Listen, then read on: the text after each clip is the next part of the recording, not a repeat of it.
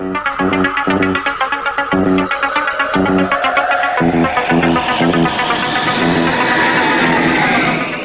kommt Knight Rider.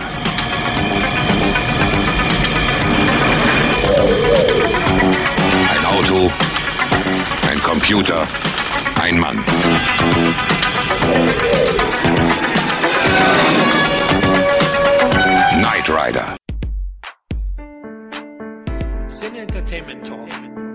Podcast des Entertainment Blogs. Mehr Fan Talk über Filme und Serien.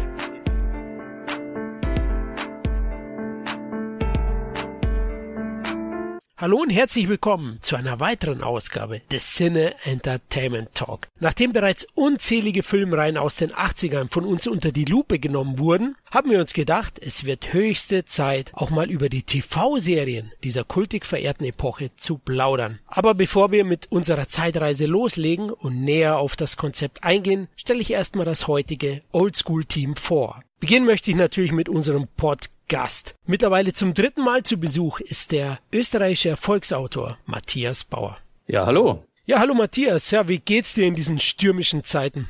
Du, ja, also man schaut sich natürlich alles irgendwo an, besorgt und hofft, dass diese Zeit und diese Krise irgendwo dann auch bewältigt werden. Für mich selber ändert sich jetzt vom Ablauf gar nicht so viel. Ich bin selbstständiger Schriftsteller. Ich arbeite zu Hause hier in, in meinem Büro. Das heißt also, Meetings stehen jetzt zurzeit natürlich nicht an, aber so vom Arbeitsablauf ändert sich nicht viel und es geht mir so wie den meisten. Also man hat die Kinder zu Hause und in meinem Fall trifft sich das eh ganz gut. Die kann man dann gleich mitbetreuen. Und ansonsten äh, schreibe ich halt so munter vor mich hin und ja, hoffe, dass wir alle diese Lage auch bewältigen können. Was steht sonst bei dir aktuell eine Veröffentlichung an? Ist sehr schwer, aber ich glaube, ich habe was von der Reichen Ernte Teil 2 gelesen. Genau, genau. Also Reiche Ernte, die Comic-Adaption, die ich in Zusammenarbeit mit dem österreichischen Zeichner Chris Scheuer mache, der ja früher für Schwermetall und so weiter gezeichnet hat. Die ist auf drei Bände ausgelegt. Der erste Band ist äh, schon erschienen und der zweite Band, Reiche Ernte, ist jetzt eben in die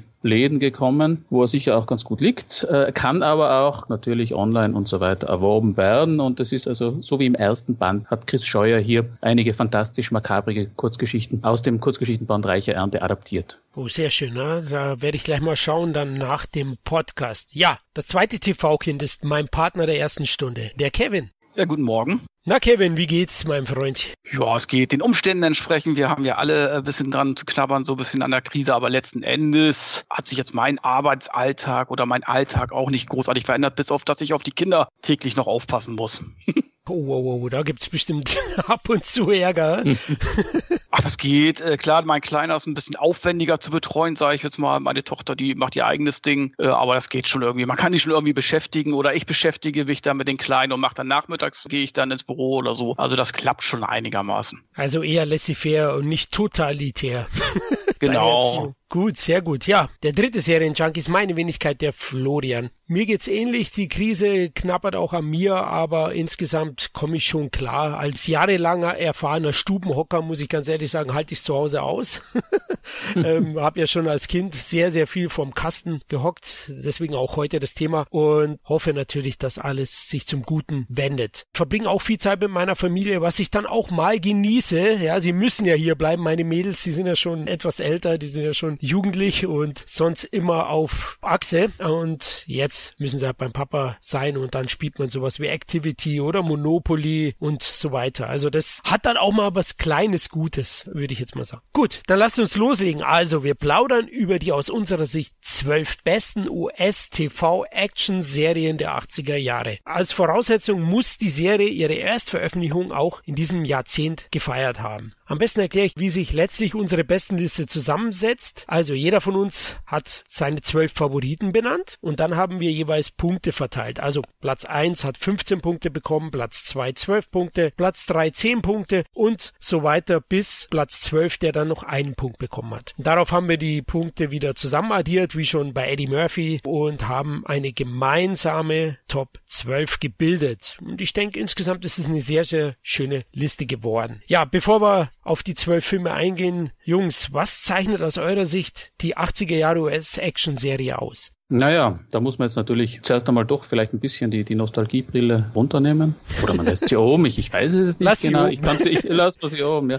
Naja, glaub, sie zeichnen sich im Gegensatz zu diesen doch heutzutage komplexeren Serien auch durch eine gewisse, und das meine ich positiv, eine gewisse Unbedarftheit aus. Ja, also, und das wirklich positiv zu sehen. Das ist Action-Serien, da wurde jetzt nicht so viel über, über große Storybögen oder keine Ahnung was nachgedacht. Es sollte einfach unterhalten. Und das haben sie irgendwo auf eine lockere Art getan, die man heutzutage nicht mehr findet. Wobei, wie gesagt, ich werte das nicht. Also ich schaue die heutigen Serien irrsinnig gern. Aber wenn man dann so, so, so Serien aus den 80ern schaut, da sieht man einfach, da konnte man auch mal Folgen versäumen.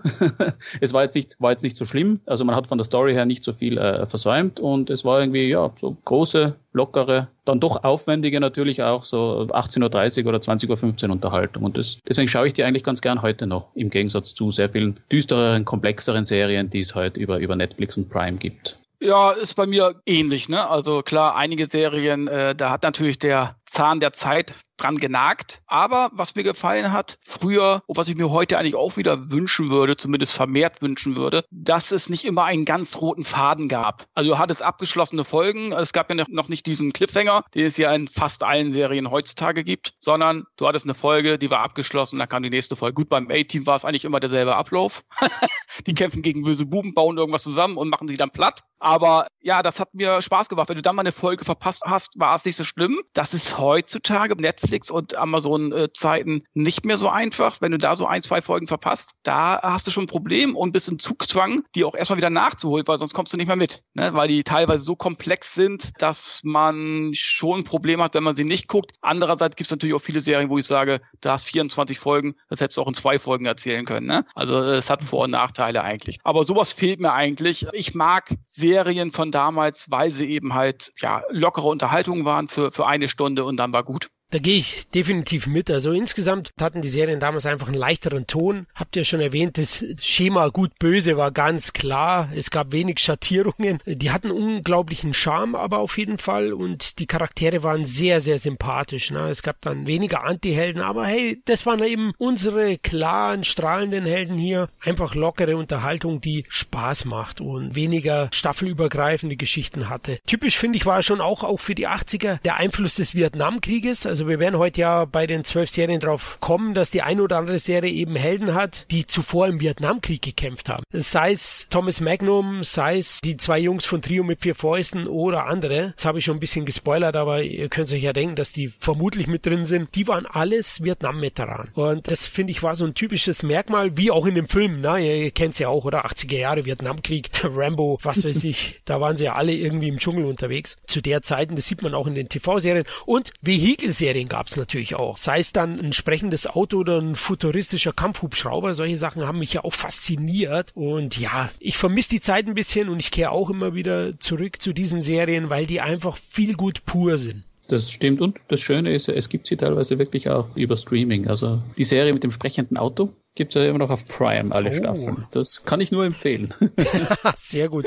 Und heute gibt es so, solche Serien eher weniger, aber eine möchte ich den Hörern, Hörerinnen auf jeden Fall empfehlen. Das wäre Hawaii 5.0. Wenn ihr die Neuauflage kennt, die hat so ein bisschen diesen Trio mit vier Fäuste Touch auf jeden Fall. Natürlich wesentlich hochglanziger und mehr Schattierung in den Charakteren, aber strahlt für mich so diese lockere Unterhaltung aus. Naja, die steht so ein bisschen auf der Liste, weil ja genau aus dem Grund, wie gesagt, ich schaue sehr gern diese zusammenhängenden Serien, aber oft ist auch so, ein Tag ist lang, irgendwie hat man jetzt keine Lust. Und dann sind so, so lockere, abgeschlossene Sachen ganz nett und die steht eh auf der Liste, weil sie, gibt's ja glaube ich auch schon neun Staffeln, die glaube ich so ein bisschen auch in diese CSI-Schiene von früher spielt. Die haben ja auch immer abgeschlossene äh, Folgen erzählt. Da konnte man auch mal einfach äh, am Abend schauen und wenn man nicht mehr schaute, war es auch nicht so. Und ja, deswegen ist Hawaii, Hawaii 5.0. Also wenn du sagst, die ist cool, dann sehr gut, weil dann, dann werden wir die jetzt vielleicht einmal anschauen. Definitiv cool. Also die Figuren Scott, Scott Kahn und Co. ist einfach geil. Also ich finde die echt gut und die hat eben dieses Flair, was ich aus den 80ern kenne und schätzen gelernt habe. Und ich muss auch sagen, ich liebe zusammenhängende Serien. Ich bin Lost-Fan. Ich schaue Akte X von früher geschaut. Ich schaue heute Westworld, Game of Thrones, alles Mögliche. Aber das ist doch mal eine schöne Abwechslung und das gibt's teilweise heute viel zu selten. Gut, dann würde ich sagen,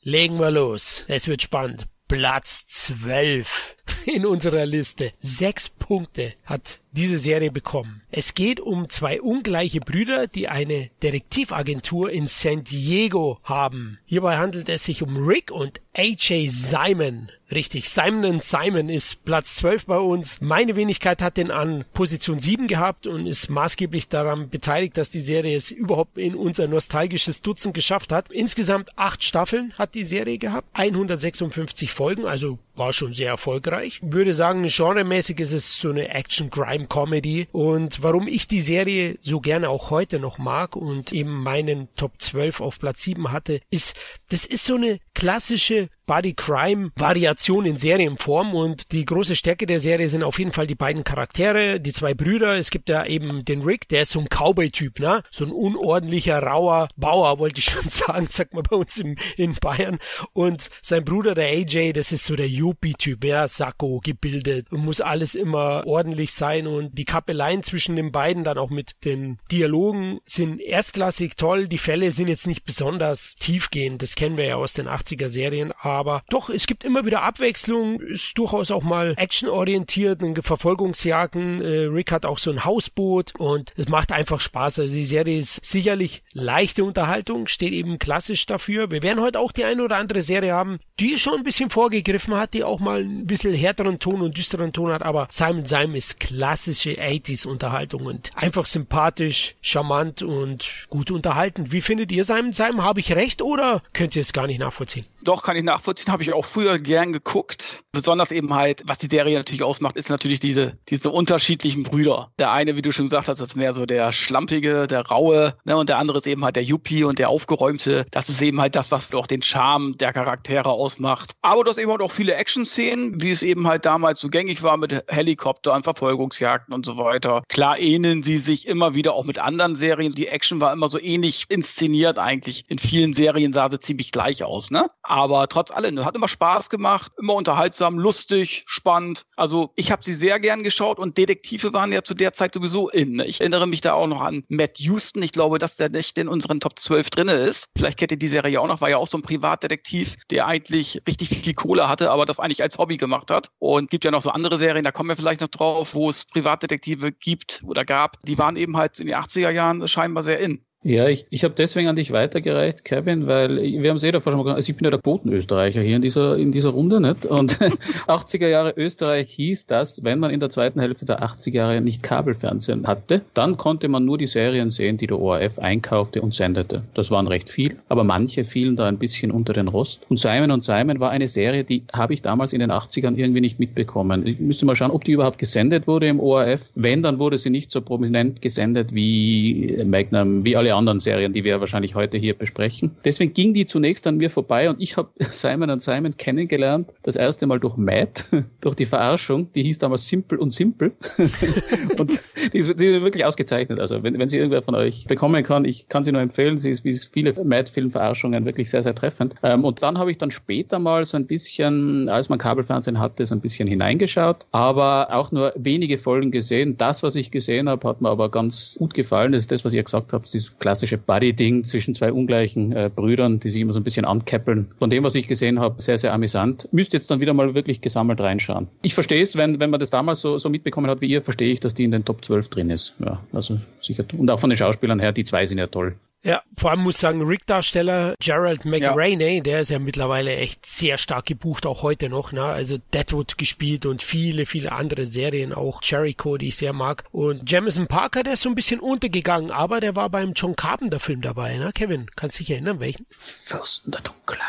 Genau, Fürsten der Dunkelheit, aber hat er jetzt auch nicht so eine große Rolle gehabt eigentlich, ne? Hat er nicht auch Murray Bosinski mitgespielt bei Fürsten der Dunkelheit? Ja, den Computertyp, genau. genau. Klar. Der ist genau. Fahrrad gefahren mit Alice Cooper, ja.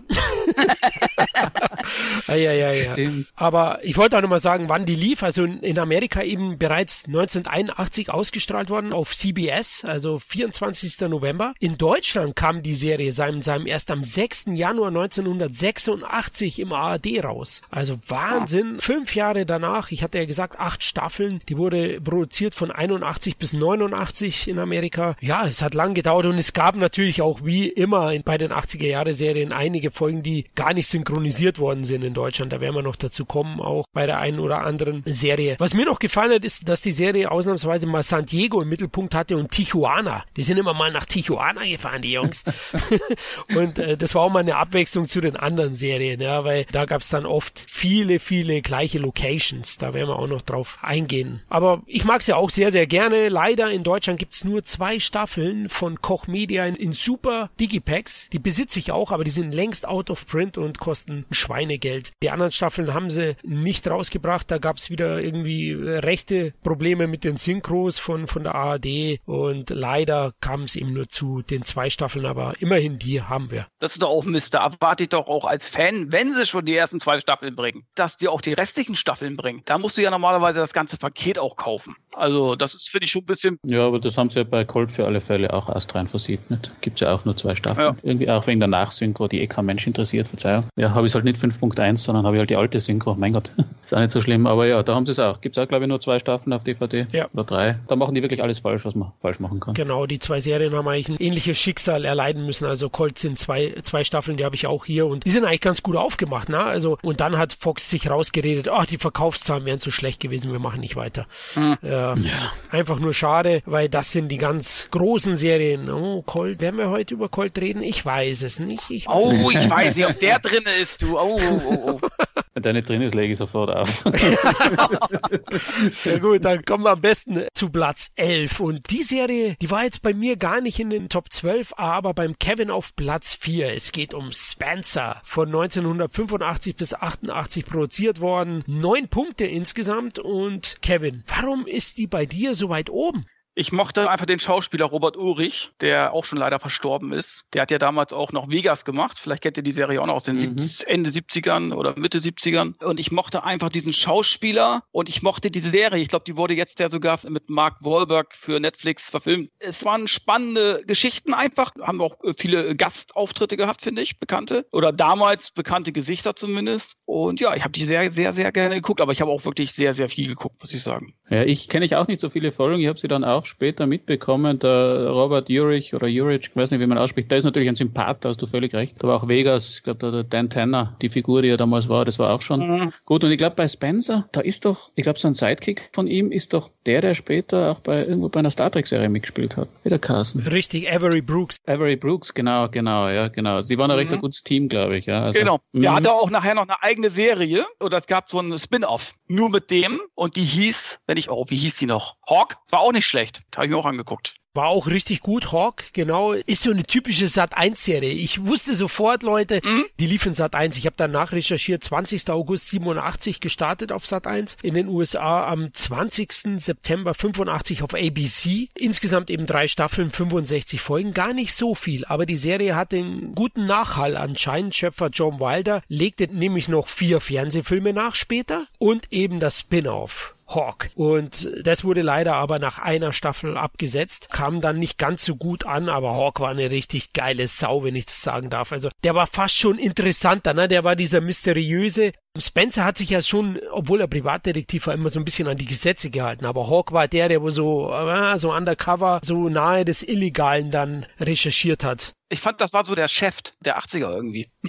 ja, kann man, kann man so sehen. Ja, stimmt auch vom Outfit her. Ne? Er hat auch ja, so einen langen genau. Ledermantel gehabt, Sonnenbrille. Ich weiß gar nicht, ob ich jemals seine Augen gesehen habe. Vielleicht hat er auch geschielt. ähm, aber ich habe den auch so in Erinnerung. Na, der war immer so mysteriös aufgebaut. Oh, jetzt kommt Hawk, jetzt, uh, jetzt müssen wir illegale Wege gehen. Und äh, die Serie war schon so, so mehr so investigativ unterwegs. Gar nicht so viel Action, sondern wenn da ein paar Shootouts und, und Schlägereien. Aber habt ihr auch gerne gesehen, aber war jetzt nicht für mich so, ich sag mal, kultig und prägend wie die anderen Serien. Aber ist schon eine gute Serie, keine Frage. Jetzt kommen wir zu Platz 10 und das müsste fast ein Matthias-Solo werden, weil Matthias, nur du hattest diese Serie in den Top 12 und das sogar ziemlich weit oben, nämlich auf Platz 3. Zehn Punkte hat deswegen Hardcastle, McCormick bekommen. Und sag uns mal, was dich an der Serie so begeistert. Wie? Bin ich der einzige von euch drei, der das so weit hoch tut? Ich bin entsetzt. Ja, tatsächlich, ja. ich reise ab. ähm, Hardcastle McCormick. Ja, das war eine der, der ersten Action-Serien damals, die ich auch so mitbekommen habe. Und mir hat die unglaublich gut gefallen von den Typen her. Es war ja der Brian Keith, der hat diesen, diesen pensionierten Richter gespielt, der sich dann den jüngeren Autodieb quasi unter die Fittiche nimmt. Und die beiden arbeiten dann alte Fälle auf. Dieser Autodieb hat dann einen tollen roten Sportwagen Flitzer gehabt und damit wurden dann Fälle aufgeklärt. Die zwei auch ein toll ungleiches Duo, ja, also der bärbeißige Richter und der flapsige junge Autodieb, die sich auch äh, herrliche Wortduelle geliefert haben. Und da hat für mich einfach, ja, damals alles zusammengepasst. Besetzung, Action, toller Titelsong. Drive hat der Carsten, ich weiß jetzt nicht genau, wer der Komponist war. Habe ich mir damals sogar auf Kassette aufgenommen von der Serie runter. Und ja, also mir hat die einfach, mir hat das Gesamtpaket von Action, Schauspielern, Musik, Flitzer, das hat mich damals schwer beeindruckt und ich habe jede Folge geschaut. Ja, und deswegen ist sie auch bei mir ganz weit oben. Kevin, wie findest du den roten Flitzer? Oh, also Hardcastle McCormick habe ich auch geguckt. Also erinnerungstechnisch habe ich die auch als sehr gut in Erinnerung, aber ich kann mich fast nur bruchstückartig daran erinnern. Also die ist mir so ein bisschen abhanden gekommen im Kopf. Wie so vieles anderes auch. Ui, ui, ui. Du, du bist mir schon einer, du unglaublich. Ja, nee, also ich weiß, dass ich sie geguckt habe, ich weiß es, aber die ist mir nicht mehr so in Erinnerung geblieben. Also ich kenne sie ganz gut, aber auch ich habe hauptsächlich den roten Flitzer irgendwie im Kopf als, als Kind wahrscheinlich, ne? der hat dich beeindruckt. Den hat man dann auf dem Straßenteppich nachgespielt im Kindergarten. Fand die doch recht actionorientiert. Ich glaube, die hatte wesentlich mehr Verfolgungsjagden, Explosionen als manche andere Serie. Also jetzt zum Beispiel als Spencer oder als Simon Syme. Also ich glaube, bei Hardcastle McCormick war schon ein bisschen mehr los. Man könnte es, Matthias, fast als die amerikanische Version von einem Fall für zwei nennen, oder? absolut, absolut. Ja, das ist ein guter, guter Vergleich, wobei ja der Action-Quotient gegenüber einem Fall für zwei 1000 Prozent höher. ja, das stimmt. Weil ja. ich meine, Matula, der mal ein bisschen durch eine Gasse rennt, das ist halt was anderes, als wenn der, wenn der Autodieb mit seinem roten Ferrari, keine Ahnung was das war, durch die Straßen flitzt. Aber ja, so von, von der Personenkonstellation war es ähnlich. Dieser ältere, erfahrene Typ, der ein bisschen mit dem jüngeren, unkonventionellen zusammenarbeitet. Und man muss sich ja damals, ich glaube, das gilt für, für viele 80er-Jahr-Serien oder für unsere Altersgruppe auch. Heutzutage ist man mehr gewohnt. In den 80er Jahren war ganz egal, ob das der Schauplatz Hawaii war oder ein toller roter äh, Sportflitzer. Das war schon recht exotisch damals noch nicht. Man hat sich ja nicht an den Computer gesetzt und gegoogelt und sich Bilder angeschaut von diesem Auto oder von den Locations, sondern man hat es einfach wirklich nur über, über den Fernseher gesehen und war dann natürlich auch schwer beeindruckt von diesen Sachen. So eine Serie würde heute natürlich einfach, ja, das interessiert wahrscheinlich keinen mehr. Aber damals war das schon recht, recht spektakulär und toll, ja. Also Deswegen Platz 3. ja, ver verstehe ich teilweise auch. Also ich weiß gar nicht, warum ich sie nicht in der Top 12 habe, weil habe ich sehr, sehr gerne gesehen. Die deutsche Erstausstrahlung war übrigens am 7. Januar 1985 auf Sat 1 und die US-Erstausstrahlung war am 18. September 83 auf ABC. Drei Staffeln gab's nur, muss man sagen. Das ist ja nicht so viel. Produziert mhm. wurden die von 83 bis 86, 67 Folgen. Zweifacher Stunt Award Gewinner, 85 und 86. Zu Recht natürlich. Da ist es abgegangen. Der Autotyp, der war ja noch so ein, so ein Rennfahrer nebenbei, ne? Also der konnte auch super fahren mit dem Wagen und die beiden, die haben dann so Cold Cases, ne? So alte Fälle, die nicht gelöst sind, aufgegriffen und versucht zu lösen und den Schurken die Handschellen anzulegen. Also hat mir auch Spaß gemacht. Ich fand, das war auch ganz gut ausbalanciert und die beiden Charaktere, du hast ja recht, das ist ja auch fast schon so ein, ja, eine Buddy-Movie-Konstellation, definitiv. Auch wenn, wenn der Junge schon meistens dann die Action-Sachen alleine erledigt hat. Das ist richtig. Der Brian Keith, toller Schauspieler Schauspieler und, und legendär irgendwo auch die Rollen davor, aber der hat sich eher so wirklich auf, auf so dieses Anleiten und die bärbeisigen Kommentare beschränkt. Und ich glaube auch übrigens, warum er sich nicht mehr so gut erinnert, ich glaube, die ist auch nicht so oft wiederholt worden.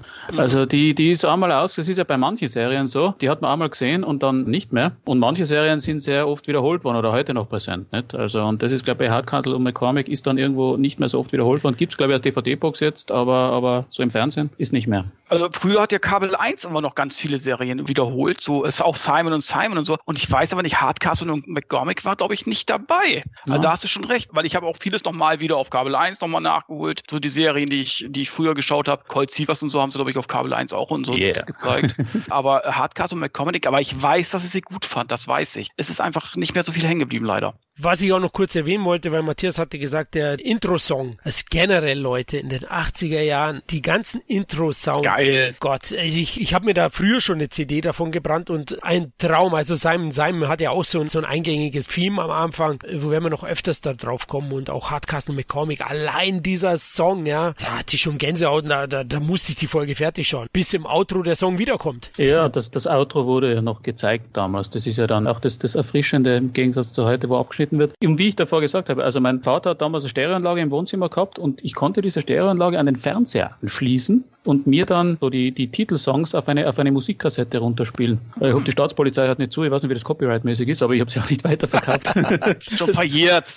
es, es war, war, nur, war nur für den Hausgebrauch. Aber da konnte ich mir dann wirklich so eben, so, so, so auch von UFO oder, oder die zwei oder, oder eben Hardcastle McCormick, Knight Rider, die Sachen die, und, und wirklich auf eine Musikkassette spielen und dann wieder anhören. Und Drive vom Hardcastle McCormick war, war ganz weit vorne.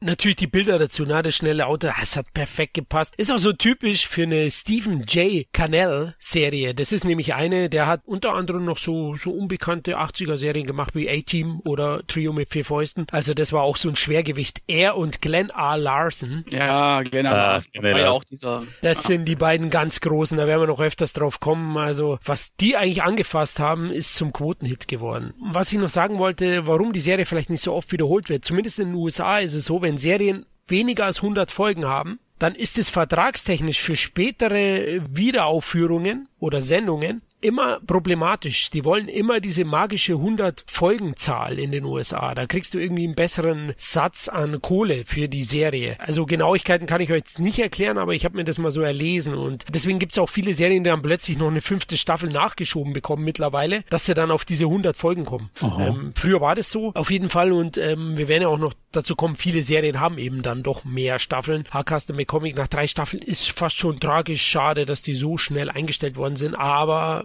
auch warum ich sie nicht in den Top 10 hatte. Leute, also die Qualität von den 80er Jahre Serien. Also wir hatten so einen Pool aus 25, 30 Serien, die actionorientiert sind. Das ist echt teilweise wahnsinnig schwer, da zwölf rauszupicken. Und da muss die eine oder andere mal dran glauben. Aber ich bin ja dankbar, dass Matthias sie auf Platz drei hatte. Ja, der Song hat echt Eindruck bei dir gemacht. Kommen wir zu Platz neun Und jetzt kommt schon die erste Kultserie, wo ich so ein bisschen zähneknirschen sagen muss, warum nur auf Platz neun? Miami Vice auf Platz 9, einer der größten Kultserien der 80er Jahre und vor allem eine Serie, die damals doch wegweisend war, allein vom Stil, von der Machart, unglaublich düster. Ne? Also die Serie ist dann schon keine Feelgood-Serie, das muss man definitiv sagen. Die Charaktere sind dann schon Anti-Helden. Der Stil war eben, wie erwähnt, wegweisend. Michael Mann, der den Stil beeinflusst hat, das sieht man auch später bei diesem großen Filmemacher, der Heat gemacht hat oder Collateral, der hat die TV-Landschaft eben mit diesem Hochglanzlook revolutioniert. Die Folgen haben bis zu 1,5 Millionen Dollar gekostet pro Folge. Das war damals wahnsinnig viel, das ist heute nicht wenig. War auch dann einer der Gründe, warum die Serie doch nach bereits fünf Staffeln eingestellt wurde, aber immerhin 111 Folgen, die magische 100 überschritten und dies eben auf Platz 9 mit 15 Punkten und an der höchsten Stelle natürlich bei mir, Platz 3. Und ich liebe die Serie, hab die in letzter Zeit auch wieder angefangen zu rewatchen und muss sagen, qualitativ ist die auch heute noch richtig gut. Also ohne meine rosa Nostalgie-Hippie-Brille, muss ich sagen, sind die Fälle durchaus auch ein bisschen tiefer gehend. Ja, es gibt auch ganz einfache Fälle dann. Äh, hier geht's ja um zwei Cops, die undercover gegen südamerikanische Drogendealer vorgehen, also Crockett und Tubbs. Hey Leute, damals, ich habe das gesehen als Jugendlicher. Klar habe ich mir eine Raven gekauft. Klar hatte ich Espandrillos und das erste Sakko mit zwölf. Aber du hattest kein Fukuhila. Scheiße, den hatte ich nicht. Du hattest ja nur einen Pisspotschnitt. Ach, du Arsch, du. oh Mann. Und Eisenherz. Eieiei, der Kevin, das, das werde ich nie mehr los. Du, der sticht mir da von hinten schon wieder in den Rücken. Gerade will ich weiter feiern. Ja, okay, ich war eben kein Tubbs und kein Crockett, aber die Serie habe ich geliebt und die ist heute noch wirklich stark. Die größten Stärken sind natürlich diese visuelle Umsetzung, die beinahe zeitlos ist. Die hat eine gewisse Videoclip-Ästhetik. Es war auch einer der Serien, die plötzlich Pop-Songs eingebaut haben. Ich glaube, ihr könnt euch auch, Matthias, an den Pilot erinnern mit Phil Collins in The Air Tonight. Absolut, absolut. Wobei, wie gesagt, bei Miami Vice ist es so, also ich habe diese, diese Top 10 irgendwo auch ein bisschen danach gestaltet, wie damals in den 80ern so ein bisschen der persönliche Impact bei mir war. Und da waren, sind manche Serien damals bei mir präsenter gewesen als Miami Vice Vice, die objektiv sicher qualitativ manche Serien schlägt. Ja, aber jetzt für mich persönlich ja. war jetzt Miami Vice nicht so prägend wie jetzt Magnum oder die Serie mit dem sprechenden Auto. ähm, aber sie ist, und da ist da völlig recht, sie ist natürlich toll. Ich finde auch die Pop-Songs, das ist nett. Ich finde aber vor allem auch diesen Synthi-Soundtrack vom Jan Hammer, oh. vor allem dieses Crockett-Theme, äh, dieses melancholische, einfach wunderbar und die Typen waren super lässig, cool. Das Visuelle ist toll. Die Fälle waren mal so, mal so, das muss man einfach sagen. Ich habe auch ein paar, die gibt's gibt's jetzt nämlich auch äh, streamingmäßig wieder zum Anschauen, habe ein paar Fälle wieder reingeschaut. Manchmal sind die Fälle richtig so ein bisschen komisch oder wirklich so, so gar nicht so wichtig, aber es langt wirklich, diese beiden Typen, Crockett und Thubbs, irgendwie in einem Club zu sehen, wie sie ausschauen mit der Sonnenbrille, wie sie irgendwie einen, einen coolen Drink nehmen. Und das war damals auch in den 80ern natürlich für, für Leute hier in Österreich oder wahrscheinlich auch in Deutschland, wenn es irgendwie draußen geregnet hat und man sieht dieses pastellfarbene Florida, dann war das natürlich schon ganz groß. Ja, und der Michael Mann, das ist auch einer der ganz großen Visualisten, dann mit Heat und so weiter, da, da sieht man einfach seine Handschrift und der hat da wirklich ganz was, ganz was Großes geschaffen. Das bis heute anhält, ja. Kevin, was war mit dir los? Keine S-Bahn-Drillos getragen, ne? Nee, da bin ich ganz ganz genau bei Matthias. Das war bei mir genauso. Qualitativ die Serie sicherlich ganz weit oben, ziemlich weit oben auf jeden Fall. Hochglanz, sieht toll aus, tolle Schauspieler, sehr düster gehalten alles natürlich, weil einfach mal so ein komplettes Kontrastprogramm gegenüber den anderen äh, Serien, die es ja eigentlich gab. Das war ja mehr so viel Gut-Serien. Und das waren aber auch die Serien, die ich mehr im Fokus hatte. Also Miami Vice und Miami Vice, man dazu sagen, kam ja meistens immer erst so nach 22 Uhr, wenn ich mich nicht täusche. Ich glaube, von der Freigabe her war das, glaube ich, sogar ab 16 oder so. Und äh, das heißt, man hat es auch nicht ganz so oft geguckt und äh, ja, ich sag mal sowas wie Magnum war glaube ich auch immer abends, aber hatte nicht dieses melancholische. Ich mag das melancholische, ich mag die Musik bei äh, Miami Vice, aber ich mochte eben halt damals mehr so die, die coolen Helden, diese viel good Atmosphäre und darum waren die Serien wie Magnum oder A-Team und so bei mir mehr im Fokus, was nicht heißen soll, dass ich Miami Vice nicht mochte. Es war einfach eine Serie, die ich zwar auch geschaut habe, aber andere Serien habe ich halt favorisiert. Hat nichts mit der Qualität oder so zu tun. Ne? Also ich hatte einfach den Fokus auf andere Serien. Wollte eben halt so ein bisschen ja unterhalten werden und ich wollte mich dabei gut fühlen. Und bei Miami Vice gab es ja öfter mal auch so eine bedrückende Atmosphäre. Das ist heute vielleicht anders. Heute guckst du die Serie vielleicht mit anderen Augen, weil man sich da mehr drauf einlassen kann als Zehnjähriger oder als Zwölfjähriger. Und ich muss sagen, qualitativ hat die Serie wirklich immer noch, ich sag mal, die kannst du heute fast immer noch so bringen. Natürlich hat es diesen 80er Jahre Charme, aber so auch vom Hochglanz her, vom Styling her ist es natürlich eine Serie, die am wenigsten an Qualität eingebüßt hat, was die Zeit angeht. Ja, der Don Johnson ist einfach, ja. muss man einfach sagen, ist einfach Wahnsinnsname, Wahnsinnstyp. Und übrigens mit der Ausstrahlung, das ist ganz lustig. Also es war bei uns auch so, ich kann mich noch genau erinnern, ich glaube um Viertel nach acht, im FS1 hieß es damals noch, nicht ORF1, mhm. sondern FS1. Viertel nach acht Schwarzwaldklinik, Viertel nach neun dann Sachen wie Miami Vice oder Magnum und so weiter. Ja. Also das waren so, waren so die Abendserien. Mutter ist meistens nach der Schwarzwaldklinik schlafen gegangen, ich bin sitzen geblieben. und hab, hab weitergeschaut. Und Miami Vice war definitiv später, ja. Also es war auch wegen der, wegen der Brutalität und der Tonart, ja. wie du sagst, und einfach auch die ganze Drogenthematik und die, die Vietnam-Thematik. Ich glaube, na, was gar nicht, war bei Don Johnson, war bei mir weiß, war ja auch Vietnam-Thema, ne? Also das ist aber so ein bisschen immer so wie, da kommen wir sicher auch noch dazu, in der deutschen Bearbeitung ja oft ein bisschen untergegangen ist oder, oder unterdrückt wurde oder weggeschnitten wurde. Ich weiß bei Magnum, wie es bei Miami Vice war, weiß ich jetzt nicht, ob sie da auch so herumgeschnipselt oder umsynchronisiert haben. Tatsächlich ja, bis zu drei Minuten immer rausgeschnitten pro Folge, auch Gewalt. Also ihr habt es ja erwähnt, die Serie hat schon einen raueren Ton gehabt als alle anderen. Also die Shootouts, da wurde auch gestorben. Gab es Anschläge auf nahe Verbündete na, von den beiden, die waren ja nicht allein, Don Johnson und wie hieß der andere? Philip Michael Thomas. Ja. Genau. Ja, nachdem er mit Don Johnson fertig war als Buddy, hat er sich dann mit Bud Spencer zusammengetan. oh, aber das war aber auch schlecht. Extra large. Extra also, large. Oh nee, boah, nee. Ach, bist nee. du gemein. ja, aber es war wirklich schlecht. Also wenn du die beiden vergleichen ja. musst, oh Mann, Mann, Mann. Äh, er wird sich auch seinen Teil gedacht haben. Ist ja wie, wie einige Stars, also vor allem auch afroamerikanische Stars aus den 80ern, an den 90ern so nach Italien gegangen. Na, Michael Winslow ist dann sogar zu uns, zu die zärtlichen Chaoten. Oh Gott, jetzt wird's aber, jetzt wird's aber. Jetzt mache ich Bier. und Philip Michael Thomas ist dann Richtung Italien, ja, genau, mit Bud Spencer, ja, oh ja. Also war wirklich nicht so gut, aber Miami Vice ist einfach nur geil und ich kann es verstehen, was ihr gemeint habt mit, die haben uns damals nicht so geprägt. Bei mir war es so, mein besten Kumpel, der große Bruder, war Riesenfan, der hatte die aufgenommen, bei denen hatten wir die angeschaut und ihr kennt das ja wahrscheinlich, wenn du da so zwölf bist, elf, zwölf Jahre, dann siehst, oh, das ist wie Tanz der Teufel, das darf ich eigentlich nicht anschauen, aber das ist das, was die Erwachsenen schauen, das ist irgendwie cool und geil geil. Mhm. Und äh, deswegen hat's mich schon stark geprägt. Kurz zur Ausstrahlung noch. In Deutschland, erste Ausstrahlung 6. Dezember 86 in ARD, lief immer dienstags um 21.45 Uhr. Ich habe genau mhm. nachgeschaut. In Wechselwirkung mit Magnum und Dallas. Und es gab noch eine Serie Flamingo Road, die wird keiner von euch kennen wahrscheinlich. Natürlich. Mit Mark Hammond, ja, okay, okay. Ah, Flamingo Road. Diese Serien liefen da immer so, so abwechselnd, ne? In Amerika 16. September 84 auf NBC. Und natürlich Golden Globe Gewinner einmal bester Nebendarsteller Edward James Olmos und Golden Globe Gewinner als bester Hauptdarsteller wurde einmal auch Don Johnson. Beide 86, das war anscheinend die größte Zeit der Serie, denn da haben sie auch die meisten Nominierungen gehabt. Also Philip Michael Thomas war auch nominiert. Die Serie hat unzählige Preise geholt. Also da sieht man schon auch von der Qualität. Also wir haben jetzt von den vorherigen Serien gesprochen. Da gab es halt mal einen Stunt Award, aber eben nicht wirklich dann für Regie, für bestes Drama oder so eine Auszeichnung. Da war Miami Vice dann anderes Kaliber. Ich habe mir aber auch nie die Filmadaption angeguckt, komischerweise. Hatte ich auch nie das Verlangen nach. Kann man sich die angucken, oder? Ich mag sie, ich bin Fan, aber ich bin auch Michael Mann Fanboy pur. Also überall, wo der Mann seine Ästhetik auslebt auf Celluloidband, hey, da bin ich einfach, da habe ich einen Steifen. Also sorry.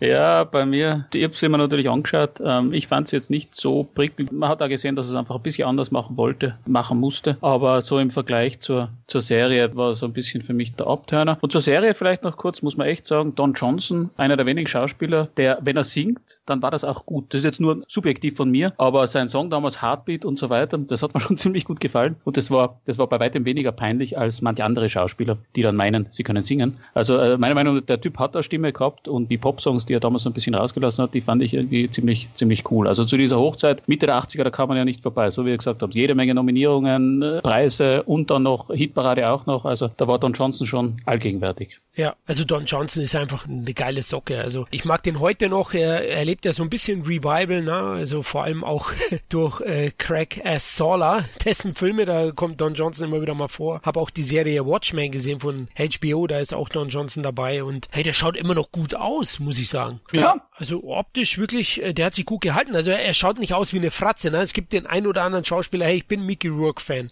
Aber sorry, der, schaut, der schaut aus wie ein glatt gebügelter, arschgefickter Hund, ja. Also unglaublich. ähm. Das erzähle ich Mickey Röck. ja, mach das, mach das.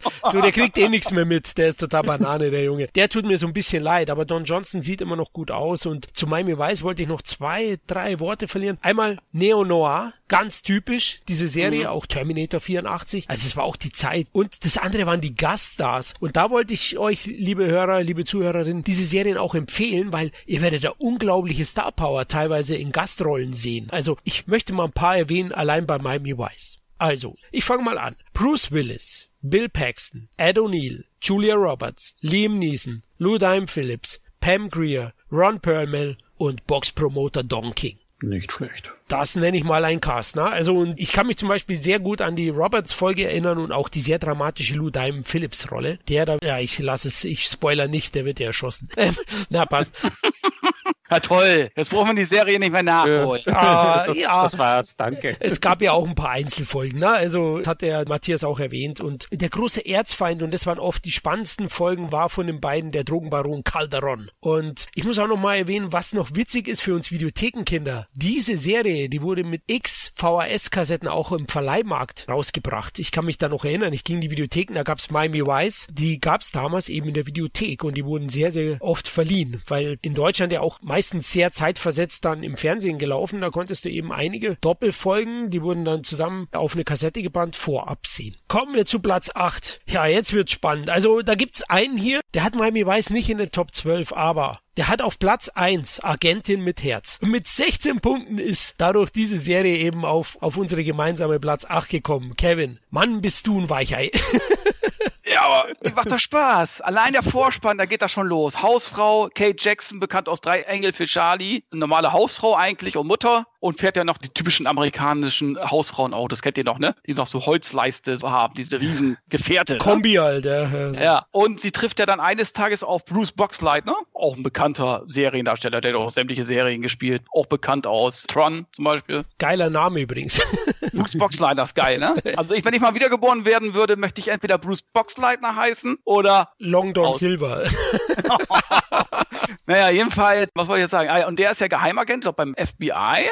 Und eines Tages, ich glaube, beim ersten Fall ist es so, dass sie zufällig da irgendwie äh, reinrutscht in so einen Fall von ihm. Und ab da ist sie dann auch beim FBI beschäftigt sozusagen. Weil letzten Endes, Hausfrau und Mutter, sie fällt nicht auf. Eine bessere Tarnung gibt's ja eigentlich gar nicht, ne? Und das ist das Schöne an der Serie. Sie ist ja völlig teilweise unbeholfen. Sie weiß gar nicht, wie sie Dinge machen muss. Und trotzdem meistert sie die Situation. Allein, wenn sie eine Verfolgungsjagd hat oder keine Ahnung. Ihr fällt dann immer noch irgendwas ein, aber ist trotzdem das normale, in Anführungszeichen, normale Hausmütterchen irgendwie. Und das mag ich. Und dann in der Chemie mit Bruce Boxenleitner irgendwie, die beiden harmonieren wirklich sehr, sehr gut. Also es ist eine unglaublich tolle Serie. Ich habe mich immer gefreut, wenn die gekommen ist. Die kam immer auf ZDF, glaube ich, äh, abends um 18 Uhr oder so. Also fand ich richtig geil. Allein schon der Vorspann war aber super. Und ja, ich weiß nicht, die hat einfach eine super Stimmung in mir entfacht, muss ich sagen, die Serie. Ja, Matthias, lieber Agentin mit Herz oder Hausfrauenreport? Also ähm, Kevin, Kevin, wenn ich ein Wiener wäre, würde ich jetzt sagen, Eurer, was ist mit dir?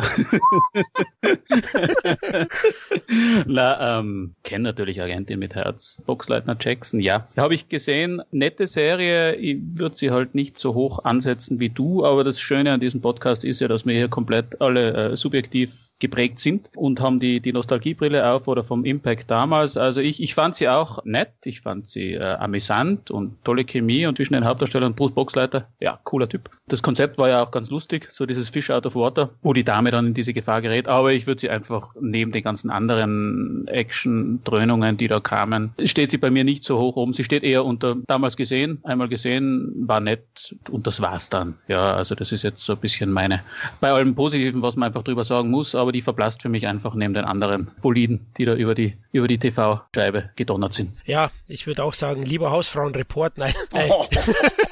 Nein, ich übertreibe ein bisschen. Also ich habe die auch gerne gesehen, keine Frage, aber Matthias hat schön betitelt, nett, harmlos, beschwingt, ja, also diese Love Story, die sich so über die Staffel entwickelt und ja dann, ich spoiler jetzt in der großen Hochzeit endet. Boah, das war schon mehr als zuckersüß. Also ja, also ich mochte und mag Kate Jackson. Sie war einer von den drei Engel für Charlie und ist eine tolle Schauspielerin, sehr sympathisch und Boxleitner mag ich auch. Deswegen von der Chemie der beiden, das hat schon super gepasst und es war amüsant, ja, unterhaltsam. Hat so ein bisschen so ein, so ein hart, aber herzlich Vibe. Ja, von viel gut, macht schon Spaß, aber es ist ein bisschen zu glatt, ein bisschen zu zuckersüß. Deswegen war es jetzt auch nicht so weit bei mir oben. Die Serie hatte ja insgesamt vier Staffeln, wurde produziert von 83 bis 86, 88 Episoden. Deutsche Erstausstrahlung im ZDF am 23. Juni 86, in Amerika Erstausstrahlung 3. Oktober 83 bei CBS. Also Platz eins kann ich nicht ganz nachvollziehen, aber wie Matthias gesagt hat, jeder hat natürlich auch so seine subjektive Wahrnehmung und gewisse Serien liebe ich auch, wo ihr wahrscheinlich einen Kopf schütteln werdet. Deswegen möchte ich da auch keinen Stein auf Kevin werfen, sondern nur eine Hausfrau. Ja, nö, das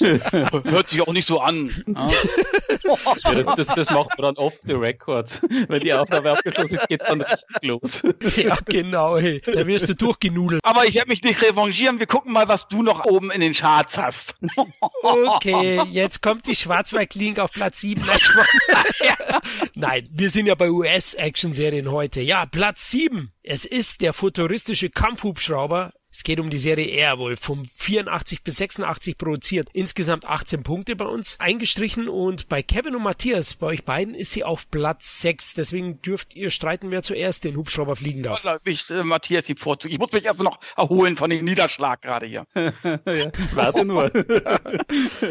ähm, Airwolf, ja. Airwolf aus dem Grund, also damals großartig wegen, also wie wir davor schon gesprochen haben, auch eine dieser Serien mit einem super Titelsong, instrumental, äh, aber das Titelthema war einfach wirklich einmal gehört, immer mitgesummt. Dann natürlich das Thema Kampfhubschrauber, also so dieser Typ, auch Vietnam-Veteran, der mit einem, mit einem futuristischen Hightech-Kampfhubschrauber Bösewichte ja unwiderstehlich. So wenn man in dieser Altersklasse auch war und in den 80ern, dann war das eben einer der ganz, ganz großen Dinge. Es war tolle Musik, tolle Schauwerte, Action, tolle Schauspieler auch, also der Jan Michael Vincent und der Ernest Borgnine. Also in einer Fernsehserie und das gefiel einfach auch im Zusammenspiel und äh, ja, also eine ganz lässigen, tollen Action-Serien für mich damals und hat sofort, sofort eingeschlagen. Habe ich nicht mehr gesehen seit damals, gibt's jetzt auch, glaube ich, auf Prime. Ich zögere noch ein bisschen, ob ich hineinschauen soll, weil es ist ja oft so, wenn man Sachen nachschaut, dann verlieren sie ein bisschen. Aber ich glaube, ich werde Airwolf auch nochmal eine, eine, eine Chance geben und die heute mit erwachsenen Augen sehen. Damals war sie jedenfalls ganz groß und durchaus auch Schulhofthema oder halt Thema, wo man mit den Freunden drüber gesprochen hat. Hey, gesehen, super, ha? lässig, toll, cool. Also deswegen für mich weit oben. Ja, kann ich mich nur anschließen. Äh, war eben halt was Besonderes. Kampfhubschrauber, Technik und so weiter, Action. Das war eben halt so eine Serie für, für zwischendurch. Die hast du geguckt, die fandst du cool und dann bist du wieder rausgegangen und hast Fußball gespielt. Ne? Also geile Musik, tolles Gespann hier mit Ernest Bocknein und unserem leider kürzlich verstorbenen John Michael Vincent. Und die Serie war recht teuer, muss man ja auch sagen. Ich glaube, die hat auch über eine Million gekostet pro Folge. Hat man dem auch angesehen. Wenn du es heute ein bisschen siehst, muss ich auch sagen, der Hubschrauber, der kommt schon immer in denselben Einstellungen wie bei damals bei Kampf der Galactica, wenn so die Geschwader rausgeflogen sind oder die Zylonen angegriffen haben und nach links oder rechts geschwungen sind. Das war aber damals, ist einem das nicht so aufgefallen oder war einem völlig egal. Ne? Heute siehst du das natürlich, ach Mensch, kommt der schon wieder über die Hügel. Es spielt doch gerade in der Großstadt, warum kommt der denn gerade über die Hügel geflogen? Aber gut, äh, aber trotzdem, war eine schöne Serie, hat Spaß gemacht. Ja, also ich mochte die auch. Die ist in Deutschland gestartet am 22. April 1986 auf Sat 1. Habe ich auch sofort gewusst. Irgendwie verbinde ich mit der Serie auch Sat 1. In Amerika am 22. Januar 84 auf CBS. Ja, insgesamt drei Staffeln nur gegeben. Da kommen wir gleich dazu, warum. Äh, 55 Folgen insgesamt. Und ja, ich mochte die auch damals. Ich muss sagen, ich habe reingeschaut. Matthias leider.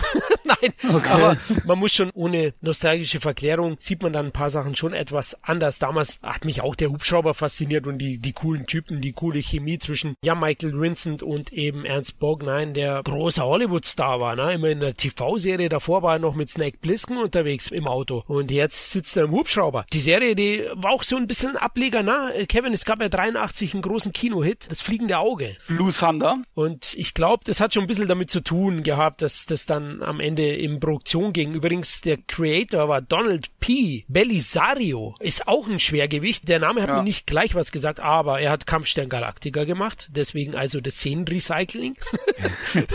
und Später dann auch Jack im Auftrag der Erde und Navy CIS. Ja, und der hat viel gemacht. Der ist auch heute noch gut im Geschäft. Und ja, warum ich die Serie heute nicht mehr ganz so gut finde, ich möchte jetzt mal den nüchternen Blick drauf werfen, ist es dann schon, dass sich teilweise die Storylines dann etwas öde anfühlen insgesamt und die Action-Szenen sich ein bisschen wiederholen. Also, wie erwähnt, dieses Szenenrecycling, das fällt dir dann auf, wenn du dann fünf, sechs, sieben, acht Folgen hintereinander schaust, wobei es in der ersten Staffel noch ging. Und die Serie hat auch drei Stunt Awards gewonnen, 86. Deswegen ist die auf jeden Fall gut gemacht, hochwertig, aber man merkt halt, das große Pfund ist einfach die Besetzung und das Theme von Sylvester Leavi, der das komponiert hat, ist auch großartig. Macht schon Spaß, ist halt einfach so eine Actionserie, so eine futuristische Actionserie, wie sie in den 80ern dann modern waren. Also Knight Rider gab's ja, Street Hawk gab's, das war so ein Motorrad, oder Max He He Headroom auch. Also da gab's schon einiges. Ja, ich habe ihn versucht nachzumachen, Kevin. Mann, Mann, Mann. Oder hast du gedacht, die haben einen Schlag Schlaganfall oder so.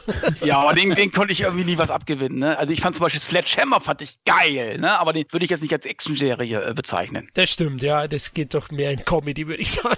ja, aber es ist, ich muss auch mit diesem Szenenrecycling, ich meine natürlich, also ich glaube, wenn ich jetzt Produzent bin und aufs Geld schaue, natürlich kam man damals damit durch. So wie du, man hat es ja nicht am Stück geschaut, wie du davor gesagt hast auch. Da würde es einem auffallen, aber man hat es auf einem kleinen Röhrenfernseher einmal die Woche geschaut. Ja. Und da ist man natürlich mit sehr viel mehr durchgekommen als heute am großen Flat, wenn ich das Ganze mit Binge-Watching mache. Da sehe ich natürlich gnadenlos alle Mängel. Ja. Aber damals war natürlich, und Kampfstein Galactica wurde ja erwähnt, mag ich ja auch, die Serie hat auch einen super Titelthema, ja, aber völlig richtig. Also es wiederholt sich ja wirklich alles. Und wenn man sich da zwei, drei Folgen am Stück anschaut, denkt man sich schon kurz, okay. aber das war eben damals, aus, aus, auch aus Spargründen kam man damals einfach mit mehr durch, als man sich heute jemals leisten könnte. Absolut. Und nochmal kurz zu dem, dass es nur drei Staffeln gibt. Es gibt eigentlich vier. Es wurde noch eine Serie nachgelegt mit anderen Darstellern, aber die wollen wir hier nicht dazu zählen. Die hieß dann. Ehrlich? Ja, Airwolf 2 hieß die dann. Ja. Die, wurde, die wurde nachproduziert dann. Ja, es gab bereits in der zweiten Staffel gab es schon starke Differenzen zwischen Schöpfer Belisario und CBS. Also die wollten dann die Serie familienfreundlicher machen und eine weibliche Figur auch einbauen, ursprünglich. Und das, das hat er verweigert. Deswegen kam es dann auch nach der dritten Staffel zum Aus, weil dann auch die Produktionskosten gestiegen sind, weil ihr kennt es ja, die Schauspieler haben dann dynamische Verträge, Gagenverträge, das heißt, mit jeder Staffel verdienen sie mehr und dann wird es auch immer schwieriger und CBS wollte einfach nicht mehr zahlen, wenn das Ding dann nicht nach ihren Wünschen geändert wird. Und äh, eben mit neuen Cast hat man dann Airwolf 2 oder für manche eben die vierte Staffel von Airwolf später produziert, die gnadenlos gefloppt ist und nach einer Staffel eingestellt wurde. Ich meine, und zu Recht. Wir brauchten Airwolf 2 mit anderen Darstellern. Also, das ist ja fast schon Satire. ähm, aber ich glaube, es war auch bei der Serie, glaube ich, der, der Vincent, also ich, ich mag den ja brutal gern. So auch in seinen anderen Filmen, aber er war ja nicht ganz einfach, glaube ich. Er hat ein bisschen auch ein Alkoholproblem gehabt. Also, was ich mal so gelesen habe, war der am Set und so. Nicht immer ganz einfach, ja. Also. Bissel ist gut. Ohne Alkohol hatte der Probleme, aber. also, das hat, glaube ich, auch die Serie auch ein bisschen schwierig gemacht, dann letztendlich auch so, so von den Drehbedingungen her und so. Ja, das war sicherlich auch ein Faktor und Warschein war sicherlich auch nicht so günstig. Das waren dann auch Gründe am Ende, weil Airwolf, die Quoten waren eigentlich noch recht gut, aber am Ende hat man das entschieden. Ja, wollen wir zu Platz 6 kommen? Jetzt waren wir bei einer futuristischen Serie, jetzt kommen wir zur nächsten. Ein Mann und sein Auto kämpfen gegen das Unrecht dieser Welt. Knight Rider, einer der größten Kultserien, die es in den 80ern überhaupt gibt. Auch ich liebe sie. Deswegen, diese Serie haben wir alle in unseren Top 12 gehabt, aber am höchsten platziert war sie bei Matthias auf Platz 2. Insgesamt gab es 20 Punkte. Und ja, Matthias, muss man glaube ich nicht viel drüber reden. Einfach nur Kult. Ja, also da möchte ich nicht. Das ist eine Sache, die, die mag man, mag man nicht. Vielleicht später Geborene können das vielleicht nicht mehr so nachvollziehen. Für uns damals war das einfach das Ding. Und diese Kombination von Hasselhoff, ich muss auch sagen, ich habe den Hasselhoff eigentlich immer ganz gern gehabt. Ich stimme hier nicht in dieses Hasselhoff-Bashing ein. Ich finde ihn recht sympathisch und ich fand ihn damals sehr sympathisch. Und die Kombination von ihm und mit dem, mit dem Auto, mit Kit und den Stunts und den durchaus Schauspielern, die alle eine Chemie gehabt haben, von, von Bonnie, Devin, Michael, ja, und dann natürlich auch Kit, der im Übrigen super synchronisiert wurde von Gottfried Kramer, einem der ganz großen Synchro-Künstler. Und dort, da war das Gesamtpaket für mich einfach, da hat alles gestimmt, da war Action, da war, da war Humor, da war, äh, ja, das war ganz großes Kino auf der kleinen TV-Leinwand. Und was mir auch gefallen hat damals, kann ich mich noch genau erinnern, es gab ja ganz kultige Folgen mit dem Sattelschlepper, mit Goliath, also Action-Folgen. Aber äh, für mich war ja immer auch ein Horrorfan und ich kann mich noch ganz genau erinnern, dass äh, es gab zwei Folgen. Eines war das tödliche Kostümfest. Das war so eine Halloween-Folge. Die spielte so mit diesen Themen von Psycho und so weiter und die war so gruselig angehaucht. Und eine zweite, wo der Robert England von äh, Nightmare on Elm Street dabei war. Also, also auch für den, für den Gruselfan, der ich damals schon war, hat Night Rider sogar zwei Folgen geboten, die, die also mein Gruselherz höher haben schlagen lassen. Aber das waren nur Ausreißer und ansonsten war das einfach und bleibt auch für mich. Ich habe jetzt wieder reingeschaut. Es gibt ja auch alle zum Anschauen. Ich finde sie immer noch gut. Ich finde sie, mein, natürlich kann man auch manche Sachen sagen, das schlecht gealtert oder auch nicht, aber ich finde es von der Chemie und vom Humor und auch von den Action-Szenen immer noch sehr gut, kann ich mir immer noch anschauen. Deswegen ist sie bei mir ganz weit, ganz weit vorne und das wird sie auch immer bleiben. Kevin, schalten Turbo Boost ein. Genau, wenn sie, den hat er zwischendurch auch eingeschaltet. Da konnte es ja wenigstens noch verstehen, wenn der dann über so einen Zug drüber gesprungen ist oder ein LKW. Bei anderen Serien die vielleicht ja auch noch kommen, konnte ich es nicht verstehen, wenn sie einmal am Lenkrad gezogen haben und sind dann hochgesprungen. Egal. Jedenfalls, äh, ja, super. Also ich kann das, kann das alles nur äh, bestätigen. Also äh, allein der Vorspann. Also das ist wirklich so eine Serie, da wussten die Macher genau, was sie da tun. Also wer, wer das gerade so als Junge nicht gut gefunden hat, also, weiß ich keine Ahnung, der war, der hat, der ist danach Balletttänzer geworden wahrscheinlich, ne? Oder, Weil, er hat Agent, oder er hat Agentin mit Herz geschaut. oder hat Agentin mit Herz geschaut. Verzeihung, ich bin ruhig. Aber das war einfach, das war einfach super. Das war von der Action und ich bin auch ein großer David Hasselhoff Befürworter. Ich kann das auch nicht verstehen, dass sie den früher, der hat, der musste sich ja viel, viel anhören, auch damals, wo er dann mit der Musik noch recht erfolgreich war, I'm Looking for Freedom. Da weiß ich noch hier in Bremen, da haben sie ihn beschimpft, hier die, die männlichen Zuschauer, weil die Mädels auf ihn standen und so weiter, haben sie ihn wirklich sehr, sehr beschimpft. Das weiß ich noch damals hier in Bremen. Und wir haben ihnen die Maueröffnung zu verdanken. Ja, nur David Hasselhoff hat die Wiedervereinigung sozusagen laut eigenen Worten ja wieder hergestellt.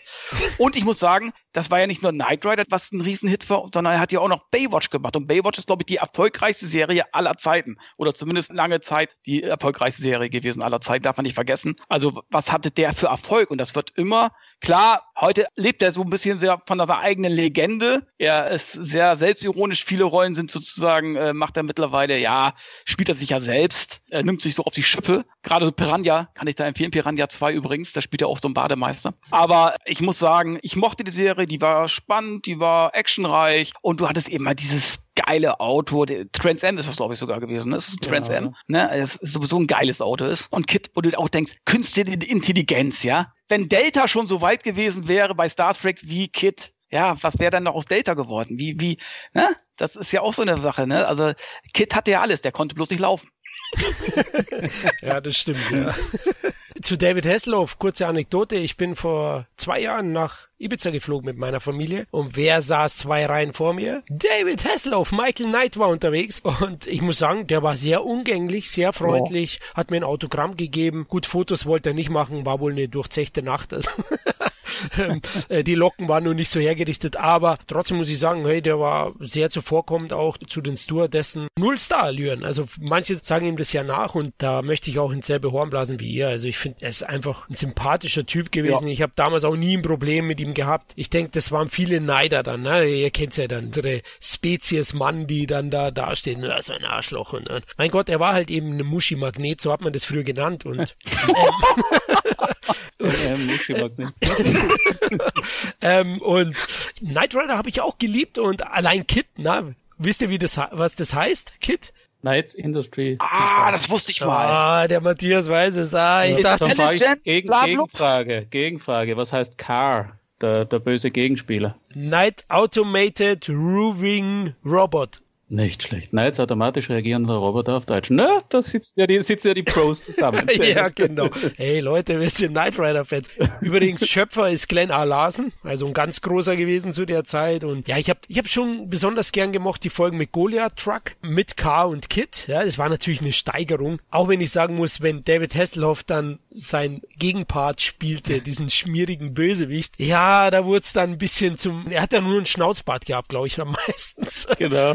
Äh, das war da ein bisschen Overacting, das muss ich ganz ehrlich sagen. Aber hey, heute lacht man drüber und findet es einfach charmant und sympathisch. Ja, Knight Rider ist schon einfach Kult und Kevin hat's ja gesagt, also wenn man das als Junge nicht gemocht hat, hey, was war falsch, dann weiß ich nicht, hat man Schach gespielt oder keine Ahnung, ähm, was man da getan hat. Ich habe die Serie einfach sehr, sehr geliebt und klar aus heutiger Sicht, hey, die ganzen Sprünge von Kit, habt ihr das schon mal gesehen? Also jedes Mal ist ein Busch davor, wenn der abhebt. Und da ist halt dann die Rampe versteckt, ja, das sieht man halt dann auf so einem riesen 50 Zoll Fernseher, da siehst du das dann halt. Man sieht, ich habe auch letztens, ich, ich habe reingeschaut wieder, einige Folgen angeschaut. Ich habe auch zum ersten Mal gesehen, und das ist dem Flat geschuldet und, und der guten Qualität, dass äh, jedes Mal, wenn Kit irgendwie übers Gelände fährt, der ist ja oft irgendwie so bei die Farmer unterwegs auch oder so im, im LKW. Wenn er abseits der Straßen fährt, dann siehst du, ist das Auto höher. Dann hat er irgendwie auch so einen Rost drunter, so, so, so, so ein Metallgestänge und kaum ist er wieder auf der Straße, ist das weg und er ist wieder tiefer gelegt. Fiel mir nie auf, konnte damals gar nicht auffallen, fällt jetzt auf. Ich finde es auch sympathisch, ja, also das ist halt so, das hat man damals nicht gesehen. Und ebenso Sachen wie versteckte Rampen oder keine Ahnung was, ja, pff,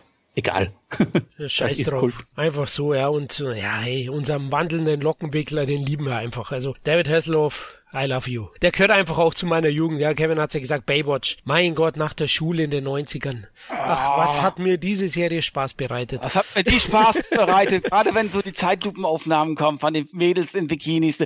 Das hätte auch die ganze Zeit so gehen können. Ich hätte zugeguckt. Ja, das andere nebenbei, da habe ich immer gefragt, komm, jetzt, jetzt schwenk mal wieder Richtung Strand. Ja, aber richtig geil. Also fand ich auch gut. Ja, Baywatch. War damals, muss man auch sagen, ja, 90er Jahre, draußen hat es geregnet und dann wurde es halt irgendwie bunt und, und warm, sonnig, hat man, hat man Baywatch geschaut am, am Fernsehen. Ich, meine, ich habe mir zwar immer gefragt, warum diese ganzen Leute, die sie, die sie gerettet haben, immer in einer 30 Zentimeter hohen, ablandigen Strömung irgendwie in Gefahr geraten sind. Das war nämlich immer gleich. Wo sich dann schaut, aha, kommt, schwimmt halt einfach, ja. Aber dann musste dann halt Zeitlupenrettungseinsatz sein. Das war schon okay. Das ist, na, schli schließe mich an, David Hasselhoff, jawohl, passt. Zu Knight Rider, das ist jetzt die erste Serie von unseren Top 12, die auf RTL lief in Deutschland. RTL Plus hieß es damals noch. Deutsche Erstausstrahlung 28. August 1985. In Amerika bei NBC gestartet am 26. September 82. Vier Staffeln nur. Nicht ganz so viele, ich bin mir nicht sicher, warum es so ist. In den USA hat es halt dann am Ende dazu geführt, dass die Serie abgesetzt wurde. Die Quoten sind nach unten gegangen. Vielleicht hat sich auch ein bisschen totgelaufen. Auch eben, wie erwähnt, mit Michael Knight, wenn er dann in späteren Folgen die Doppelrolle übernimmt als Bösewicht. Hm. Kann sein, dass das der Serie dann auch ein bisschen damals gekostet hat. 2008 gab es übrigens dann auch nochmal eine Serie, die versucht hat, den Spirit von Knight Rider wieder aufleben zu lassen, aber vergeblich natürlich. Ohne Locken, Leute, da geht nichts. Und der Klon, der ist dann nach einer Staffel bereits wieder eingestellt worden. Gut, ich würde sagen, wir sind mit Kit durch und kommen zu Platz 5. Und jetzt kommt das nächste Schwergewicht der 80er, weil wenn man über 80er Jahre Actionserien spricht, muss man natürlich auch über das A-Team sprechen. Bei uns auf der 5 war bei allen drei natürlich in den Top 12 drin. 21 Punkte produziert worden von 83 bis 87. Und Matthias, bei dir auf Platz 5 am höchsten platziert. Ja, was soll man über das A-Team groß sagen? George Peppard und die ganze andere Besetzung wirklich groß, also Hollywood-Niveau mehr oder weniger. Und das Thema an sich, diese, diese Veteranen, die sich da immer zusammenfinden, um Bösewichte zu bekämpfen, selber auch verfolgt werden, das war schon sehr toll damals und ist, glaube ich, auch heute noch, gehört auch zu den Serien, die ich nicht wiedergesehen habe, aber wird sich, nehme ich an, durchaus lohnen. Eben, Besetzung war toll, die Action-Szenen, Action zuhauf, das hat man natürlich auch gern gesehen damals als Junge. Das Einzige, das Einzige, was ich dagegen sagen könnte, damals schon, was mir immer aufgefallen ist, es war zwar unglaublich viel Action, aber sie war jetzt nicht so hart. Ja, also äh, du hast davor gesagt, bei Miami Vice, da starben die Leute. Beim A-Team wurde schon auch viel geballert, aber jetzt so der Bodycount war dann doch relativ überschaubar. Das gehört sicher auch zum Konzept dazu. Ich kann ja keine Rambo-Fernsehserie zur besten Sendezeit machen. Aber das ist mir damals hier und da mal aufgefallen, dass ich mir gedacht habe, na komm, da fallen jetzt gar nicht so viel um, äh, wie sich gehört. Aber ansonsten hat sie mir wirklich, ja, auch, und natürlich, wie bei allen 80er-Serien, tolles Thema, tolles musikalisches Titelthema.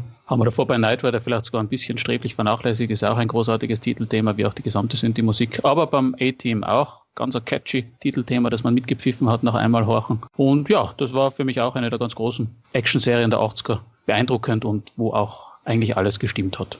Ja, sehe ich auch so. George Pepper, also das war die ideale Besetzung. George Peppard als, wie hieß er denn in, in der Serie noch? Ähm, Colonel Smith. Hannibal, Hannibal genau, ne? Mhm. Und was sagt er noch immer? Äh, ich liebe es, wenn ein Plan funktioniert.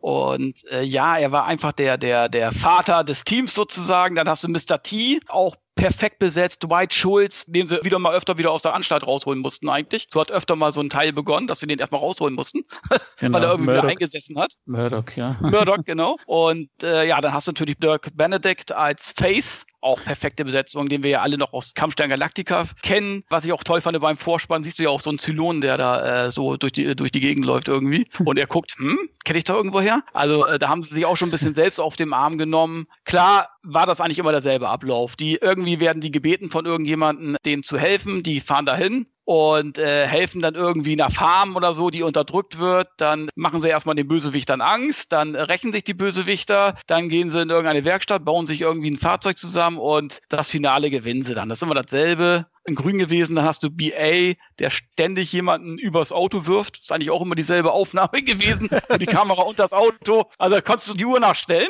bis man ein Trinkspiel mal machen, wie oft da jemanden übers Auto geworfen hat. Naja, bin dabei, äh, bin dabei.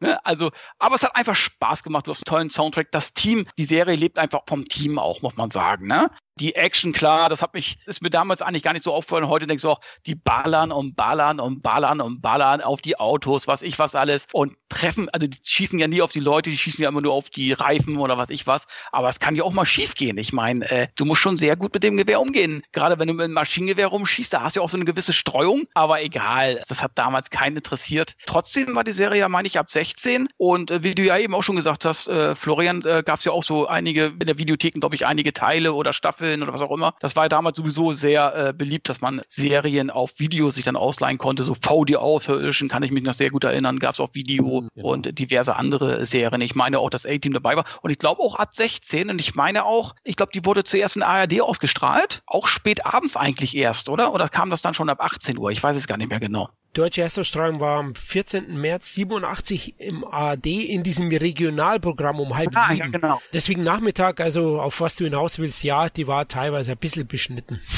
genau, richtig. Das wollte ich gerade sagen, genau. Aber ich stimme da bei euch ein, also inhaltlich nichts Großes. Es ist naives Relikt aus den 80ern am Ende, ja. Locker, leichte Unterhaltung, die aber funktioniert, weil die vier Figuren des Quartett perfekt zusammenpasst. Die, die spielen sich die Bälle perfekt zu, so wie wir drei, hehehe. Und diese moderne Robin Hood-Variante, die macht schon Spaß. Wobei ich ja mich ein bisschen eingelesen habe über den Hintergrund der Entwicklung der Serie. In echt waren sich die nach ein paar Staffeln nicht mehr ganz so grün. Vor allem Hannibal-Darsteller George Peppard hatte wohl sehr, sehr viele Starallüren am Set und auch Mr. T verlangte immer mehr Geld, weil er wurde ja immer bekannter in den 80ern, ist ja heute, kann man glaube ich sagen, eine der Kultfiguren aus den 80ern. Umsonst ist er nicht in der Werbung für World of Warcraft und Co. Cooler Typ, da muss man auch sagen, Auge des Tigers, ne? Sylvester Stallone hat ihn äh, nach yeah. oben gebracht. Bei A-Team war er erst 83. In Amerika Erstausstrahlung war er am 23. Januar 83 auf NBC. Fünf Staffeln gab es davon, 98 Folgen insgesamt. Ein Evergreen der 80er Jahre auf jeden Fall, den man gesehen haben muss. Die Nachteile hat der Kevin schon ein bisschen erwähnt, dass sich Sachen auch wiederholen, nämlich nicht nur die Wrestling-Einlagen von Mr. T, also diese Überwürfe, sondern auch die Überschläge der Autos und so weiter. Übrigens, die Jungs sind auch Vietnam-Veteranen, die werden ja auch vom Militär gejagt. Das ist ja immer so ein Thema, ne? Am Anfang im Vorspann wird das auch jedes Mal in jeder Folge wieder erklärt. So war das früher wie bei Knight Rider, ne? Da konnte man eigentlich immer einsteigen. Bei Folge 1 oder bei Folge 20 war scheißegal. Man wusste, um was es geht. Es war ein einfacher Ablauf, gut böse. Aber die Jungs haben es gerockt und ich mag sie einfach. Ich glaube übrigens auch die Star-Allüren, das kam auch so, so Leute wie, wie Peppert oder vielleicht auch Vincent dann, kam glaube ich auch damals davon, dass sie in den 80er Jahren Fernsehserien nicht den Stellenwert mhm. hatte wie heute. Heutzutage ist es ja fast schon eine Ehre, in, in tollen Fernsehserien mitzuarbeiten und es ist halt äh, so wie Kino halt nur am, am Flat. Aber in den 80ern war es halt noch so, dass eine Fernsehserie, da waren halt viel so, so Hollywood-Stars quasi, wo es nicht mehr für die große Leinwand gereicht ja. hat, war man dann am Fernsehen und die waren dann auch oft aus dem Grund ein bisschen, jetzt nicht gefrustet, aber glaubten halt wahrscheinlich, ja, sie stehen über den anderen TV-Schauspielern. Und ich glaube, das war so ein bisschen der Grund. Auch das Ansehen der Fernsehserien damals, das hat sicher auch dazu geführt, dass manche Stars so ein bisschen äh, Allüren hatten. Also angenommen, äh, ein El Pacino hätte damals eine Serie gespielt, der hätten gesagt, was ist das für ein Riesenabstieg gewesen? Also es war schon so ein bisschen so allgemein, wurde das oft so genannt, oh, guck mal, der spielt jetzt in der Serie, das ist ja ein Abstieg gewesen. Da hast du recht. Also Serien hatten nicht so diesen, dieses große Ansehen, was wir heute haben. Heutzutage, wenn dann El Pacino eine Serie macht, ja, das ist toll. Weil heutzutage sind ja sogar Serien qualitativ besser als Kinofilme oder beliebter sogar bei vielen Leuten als Kinofilme. Die Serien haben das äh, gewaltig gesteigert. Und früher war das, war das schon ein bisschen geächtet eigentlich. Ja, ja, das war der Sopranos-Effekt 99. Ja.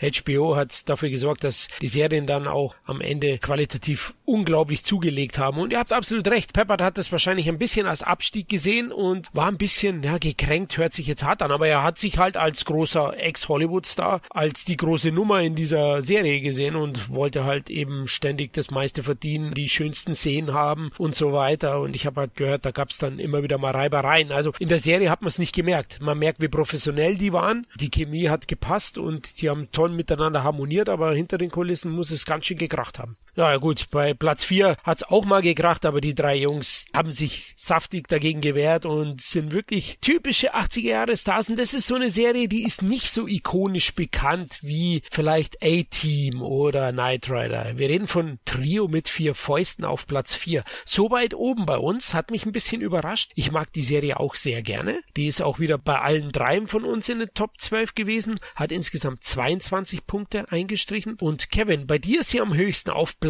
3. Warum denn? Weil auch eine Feel-Good-Serie damals immer geguckt, glaube im ZDF lief die immer, wenn ich mich nicht täusche, im Abendprogramm. Und ja, die Charaktere fand ich gut. Joe Penny zum Beispiel fand ich klasse, der später auch noch Jake und McCabe gespielt hat. Mit, äh, wie hieß er dann? William Conrad. Ja, William Conrad, ne? Ja, genau, der hat auch Nero Wolf und so gemacht. Also war auch ein super Seriendarsteller. Und ich fand auch Jake und McCabe sehr gut. Würde ich jetzt aber auch nicht als Actionserie bezeichnen. Darum habe ich die auch nicht genannt. Genau, das ist wirklich ein Fall für zwei amerikanisch. Genau, fand ich auch sehr, sehr toll. Also fand ich auch sehr, sehr gut. Und Joe Penny, ich war halt ein Fan auch von dem, äh, von dem Blonden, wie hieß er dann noch? Perry King. Perry King, King genau. der Perry bekannt King. war aus hier die Klasse von 1984 und natürlich Murray Businski, ich weiß nicht, wie er heißt, äh, aber das war eben halt der perfekte Besetzung als Computer-Nerd. Damals waren ja auch so Computer-Nerds so. Also äh, damals, das war so die C64-Zeit bei mir und da war ich schon so fasziniert. Oh, geil, die Technik und guck mal den Roboter und so. Man hat ja alles aufgesogen, was so computertechnisch irgendwie auf dem Bildschirm zu sehen war. Also äh, ich fand das immer geil, wenn so in Serien oder Filmen so Computer zu sehen war und das fand ich irgendwie total faszinierend und die Mischung war einfach gut, ne? Also äh, dann äh, natürlich das dass sie alle auf so einem Boot leben, die Riptide, glaube ich, hieß die, das Boot. Und äh, ja, da haben sie eben halt auch Fälle gelöst, war ja auch eine Detektei letzten Endes, während eben halt Joe Penny und Perry King so ähnliche Charaktere waren. Das waren so mehr so die Funny Boys, sage ich jetzt mal. War ja der Mary, wo sind sie ja komplett das Gegenteil von den beiden, ja. Und dann der Roboter, ich weiß gar nicht mehr, wie der Roboter hieß. Der Orange.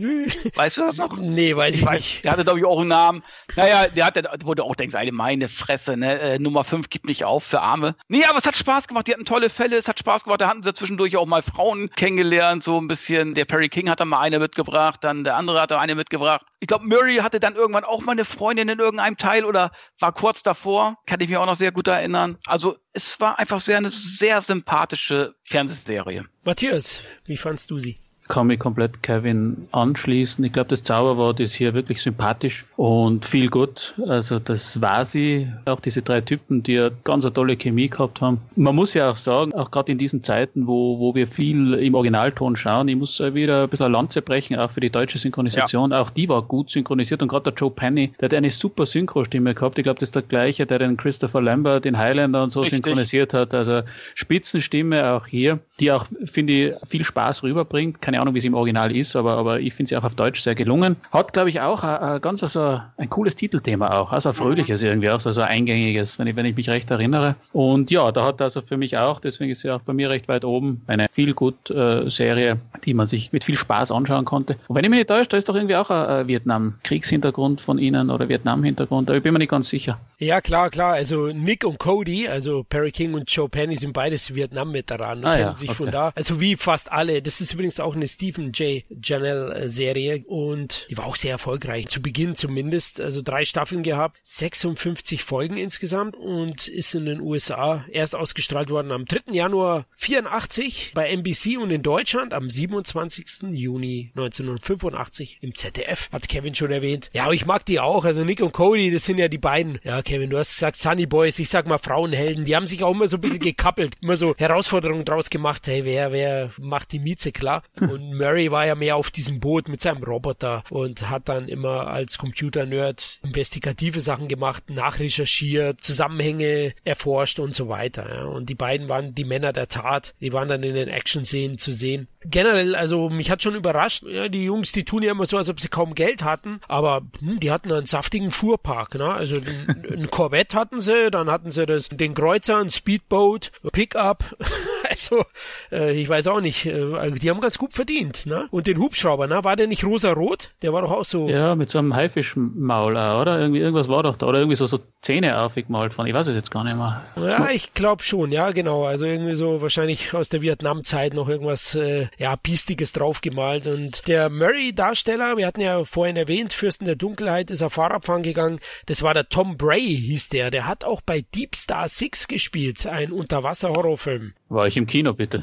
Oh, ja, wir hatten zuletzt einen Podcast über Unterwasser-Horrorfilme und da war der natürlich auch Thema. Ja, also der hat auch den ein oder anderen Film gespielt. Heute sind alle drei eigentlich weg vom Fenster, oder Kevin? Also ja, also wie gesagt, den, ich glaube Perry King war, glaube ich, derjenige, den ich noch irgendwie zuletzt gesehen hatte in irgendeinem großen Film. Ich weiß, aber das ist auch schon länger her. Kann ich dir aber auch nicht mehr genau sagen. Ja, und, und Joe Penny hatte ich eigentlich nur noch zuletzt in Jake und McCabe gesichtet, sonst weiß ich auch nicht mehr, was er gemacht hat. Aber Perry King hat in irgendeinem Film noch eine relativ große Rolle gehabt. Weiß ich gar nicht, ich glaube sogar als Präsident der Vereinigten Staaten, aber frag mich nicht mehr, welcher Film das war. Tja, ich weiß es, The Day After Tomorrow, der Emmerich-Film. Richtig, Mensch, da kannst du sehen, ne? Also an sowas erinnere ich mich. Du. 2004, ja. Ah, Perry King habe ich gern gesehen. Mein Gott, der hat auch diese typische 80er-Jahre-Lädchen, sag mal bei uns, oder Gesicht, diesen Schnauzbart. Dann, ah, die Schenkelbürste hat er. Ja, genau, also der echte Klassiker. Wir kommen gleich zum anderen Pornobalkenträger, dem bekanntesten der 80er. Aber ey, Trio mit vier Fäuste macht echt Spaß und ein paar bekannte Gastauftritte könnt ihr hier auch sehen, nämlich Lance Henriksen, Gina Davis und George Clooney. Also nicht schlecht, da müsste man heute Millionen hinlegen. Die Jungs haben ihn damals wahrscheinlich nur fünf Dollar gegeben. ja, zu der Zeit auf jeden Fall. Aber ey, Trio mit vier Fäusten, das ist auch pure 80er und das ist so eine Serie, die oft vergessen wird. Ich mag sie sehr, sehr gerne und die schaue ich auch noch an, weil die hat auch dieses dieses wollige, nostalgische Gefühl löst es bei ihm aus. Hey, die Fälle sind ja. echt total einfach, brauchen wir nicht reden. Das ist einfach lockere Unterhaltung am Ende. Aber die Jungs harmonieren gut miteinander und sorgen immer wieder für ein Grinsen auf meinem Backen. dann kommen wir zu Platz drei. Ja, wir haben es ja erwähnt, Pornobalkenträger gab es einige in den 80ern. Und wer das Ganze wohl salonfähig gemacht haben, war Thomas Magnum. Produziert wurde das Ganze von 1980 bis 1988. Wir hatten die Serie alle drei in den Top 12. 22 Punkte insgesamt, also genauso viel wie Trio mit vier Fäusten. Nur war sie höher platziert bei einem von uns, deswegen habe ich sie auf Platz 3 dann hochgehievt, nämlich bei mir an zweiter Stelle. Silbermedaille bei mir, Magnum. Und das ist, ich weiß nicht, ist es vielleicht sogar die typischste 80er Jahre Serie überhaupt? Wie seht ihr das? Ja, typischste ist schwierig. Also, aber, aber es ist sicher, sie ist sicher prägend und irgendwo ikonisch für die, für die 80er. Und Tom Selleck, ja, wie gesagt, einer, einer der wenigen Menschen, die wirklich Schnauzer tragen können und, und, und nie peinlich sind. Und ja, also ich, ich nehme, also ja, wenn man 80er Jahre Serien, ich glaube, wenn man irgendwo so, so eingibt, 80er Serien, Google und so weiter und Bildersuche auch geht, das ist Magnum, ist, ist sicher sicher immer so ein zentrales Bild davon. Ich denke, die, die hat einfach so viel richtig gemacht und die hat auch so ein bisschen für mich auch dieses exotische Flair damals, nicht? Also Hawaii, toll, ja, bunt, grün und, und, und da passt einfach einfach alles dazu. Aber wie gesagt, ich will da gar nicht jetzt so viel drüber sagen. Es ist ja bei dir am, am Podest oben und die Lobhymnen kommen jetzt vielleicht von dir.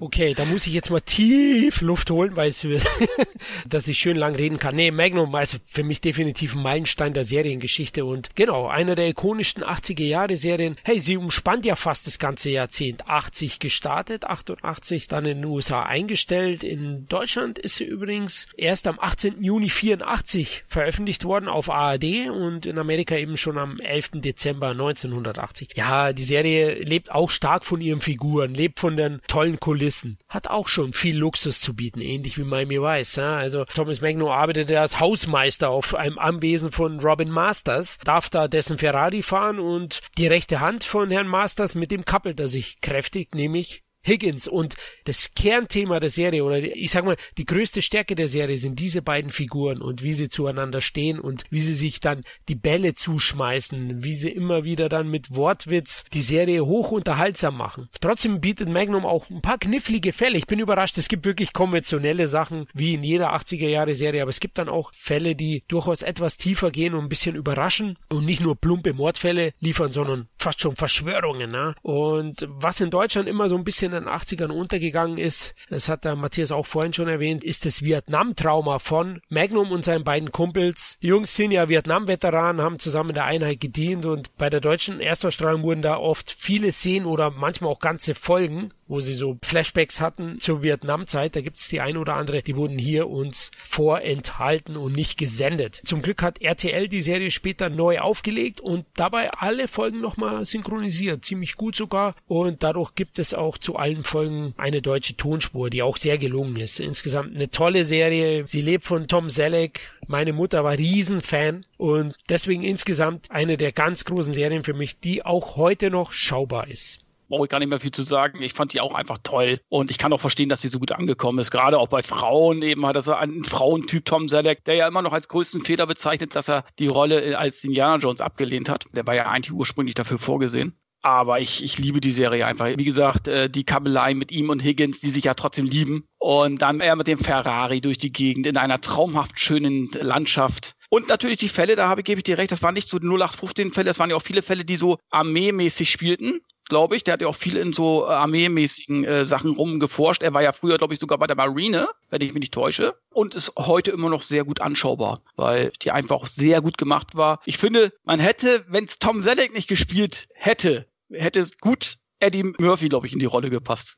Schwarzer, uh. schwarzer Privatdetektiv auf Hawaii, ja, das sind irgendwie steile These, aber, aber ja. ja. Ich muss auch, also ich, ihr habt alles gesagt, da braucht man nicht viel ergänzen. Ich finde auch, dass der Voice-Over sehr gut funktioniert hat in der Serie. Das ist immer noch etwas, was, was da gut ist und ja, Tom Selleck ist halt, ist halt einfach der Typ. Übrigens, da auch, um eine Klammer zu schließen zu Simon und Simon, es gibt auch zum Magnum eine brillante Mad-Verarschung, die ich auch da habe, die kann ich auch nur jedem empfehlen weil sie auch ganz toll irgendwie so ein bisschen parodistisch die, die Finger auf die Wunde legt. Die erwähnt auch die Vietnam-Hintergründe aller, aller drei Hauptfiguren auf witzige Weise. Ja, etwas, was ja, wie du gesagt hast, damals irgendwie komplett unter den Tisch gefallen ist, weil es entweder rausgeschnitten wurde oder anders synchronisiert wurde. Und dann ist es ja gut, dass ist die Synchronisation wirklich gelungen, weil oft ist ja so, wenn, ja. wenn im Nachhinein synchronisiert wird. Also ich weiß zum Beispiel bei Colt für alle Fälle, da haben sie ja die, die Originalsprecher von damals neu synchronisiert. Nur das hörst du. Das mögen vielleicht die gleichen Stimmen sein, aber die Leute sind älter und sind oft nicht mehr so agil. Und das hört man einfach einfach durch die Stimme auch. Und wie ist das bei, wie ist das bei Magnum? Also, weil ich habe die, die Originalstimme natürlich schon sehr prägnant noch im, im Kopf. Kann man sich da die nachsynchronisierten Folgen gut anschauen, oder? Ja, kann man auf jeden Fall. Die ist ja schon in den 90ern synchronisiert worden. Also, ah, nee, fand ich insgesamt ganz gelungen. Also, okay. ist durchaus, man kann ja immer noch das Original schauen, ne? natürlich. Aber diese Serien leben von den Synchros, weil sie sehr gut sind und wir sie damit auch kennengelernt haben. Ja, wir sind ja mit den Synchros groß geworden. Ganz ehrlich, ich gucke die meisten Serien und Filme immer noch in der Synchro, weil ich einfach teilweise die deutschen Stimmen besser finde als die Originalstimmen. Das ist einfach so. Also gerade dieses 80er-Serien, die könnte man gar nicht anders vorstellen, weil nee. Knight Rider, also Hasselhoff, Andreas von der Maiden, also da wenn anderen, das, das, geht gar nicht. Aber es gibt Filmbereich, ist es teilweise anders, ist witzig. Es gibt einen, also den John Carpenter, Assault, den, den schaue ich eigentlich nur im Original, weil der zum Beispiel im Original wirklich irrsinnig lakonisch und cool ist und ist auf Deutsch recht nett synchronisiert, aber kommt da nicht dran. Da gibt es sicher manche Sachen, die im Original, würde ich mal sagen, besser oder authentischer sind, aber im, also 80er-Serien, das könnte ich mir nicht anders vorstellen. Keine Chance. Zum Magnum Synchro muss ich nur sagen, also die hat dann natürlich auch sämtliche Verweise, wie erwähnt, zum Vietnamkrieg gehabt und also ich habe es mir mal so erlesen, dass die Dialoge sich deutlich näher am Original orientieren. Also das ist schon so, dass dann die Neusynchro eben diesen raueren Ton, den Magnum durchaus hatte. Hier war es ja die reine Spaßserie. Den hatte dann die neue Synchro. Und bis auf Tom Selleck haben aber alle Darsteller neue Sprecher erhalten, die sich zumindest orientiert haben an denen. Ich, mir ist es jetzt nicht so negativ aufgefallen. Tom Selleck wurde von dem vorherigen Sprecher auch wieder gesprochen. Also zumindest inhaltlich war sie auch näher dann am Original. Sie Assault, ne? Also da hat man den Ton dann versucht zu treffen. Übrigens, die Erfinder von Magnum sind, ja, die Namen haben wir heute schon öfters genannt. Einmal Glenn R. Larson und zum anderen Donald P. Belisario. Die haben Magnum entwickelt und zum Riesenhit gemacht. Die Serie war ein dermaßen großen Erfolg in den USA, dass man einige andere Serien, die CBS hatte, mit einem Crossover vom Erfolg abgeben wollte von Magnum. Das war einmal eben Simon Simon. In der dritten Staffel, Folge 3, da arbeitet Magnum zusammen mit den beiden Privatdetektiven aus San Diego. Und dann gab es auch in Staffel 7, Folge 9, ein Crossover mit Jessica Fletcher vom Mord ist ihr Hobby. Die Ui. hat Magnum aus der Patsche geholfen. Also da hat man dann durchaus die Power gesehen, die Magnum hat und wollte diese Serie miteinander verbinden. Also war fast schon, ja, ich weiß nicht, Vorreiter. Das gab es vorher sicherlich auch hin wieder, aber Magnum war wohl der König der Crossover in den 80ern. Mit Jessica Fletcher, das ist natürlich schon cool. Von Mord ist ihr Hobby. Also gewagtes Crossover, das wahrscheinlich gerade deswegen sehr gut funktioniert, ja. Und Tom Selleck ist ja auch einfach ein Sympath. Also das ist ja einfach ja. ein toller Schauspieler. Und ich möchte zwei Filme erwähnen, die man sich unbedingt angucken muss, wer sie noch nicht gesehen hat. Erstens Quickly der Australier, für mich einer der besten Western oder Neuzeit-Western, möchte ich es einfach mal sagen. Und von Bullen aufs Kreuz gelegt. Das ist der Ernst, ja? Ist das nicht dieser Knastfilm mit ihm? Genau. Ja, ja, ja. Genau. Den, den gibt's fast nicht. Also den weiß ich gar nicht, ob es den auf Scheibe irgendwie gibt. Aber der war damals, äh, habe ich ihn zumindest noch sehr gut in Erinnerung. Ich habe ihn leider auch nicht mehr, aber Quickly habe ich. Ja. Das ist gut, ja. Der Spitze. Als Quickly Spitze und generell nochmal zu Tom Selleck. Er ist halt auch das Paradebeispiel dieser sympathischen 80er Jahre Charaktere. Ja. Der hat das Herz am rechten Fleck auf der einen Seite. Andererseits hat er eben auch diesen, diesen Schelm im Nacken. Ne? Er ärgert der Higgins gerne vorsätzlich. Also ist ähnlich wie ich. Also ich kann mir auch oft einen Scherz nicht verkneifen. Und, und dazu hat er eben auch noch eine große Portion Selbstironie. Also ein toller Charakter einfach und äh, keiner kann ihn besser spielen als Tom Selleck. Es gibt mittlerweile eine neue Version. Ja, da ist ja Higgins eine Frau und Magnum ein, ein äh, Latino. Oh nee. ja, die ist aber gar nicht so unerfolgreich. Ich habe sie noch nie gesehen, kann dazu nichts sagen und habe jetzt auch nicht wirklich die Lust, diese anzuschauen, aber die geht mittlerweile auch schon die zweite Staffel und äh, läuft anscheinend nicht schlecht. Aber weißt wer noch gepasst hätte? Burt Reynolds. Stimmt, ja. Stimmt. Ja, klar. Der fällt mir jetzt ja. gerade ein. Also der hätte, ja. glaube ich, auch perfekt gepasst. Irgendwie. Ja, die sind, aber der hätte, der hätte sicher Star-Alien gehabt. Ja. Also da ja, kannst du wetten drauf. aber er ist ja der zweite Typ, der so ein Schnauzbart sehr gut tragen kann, ohne verarscht zu werden, muss man sagen.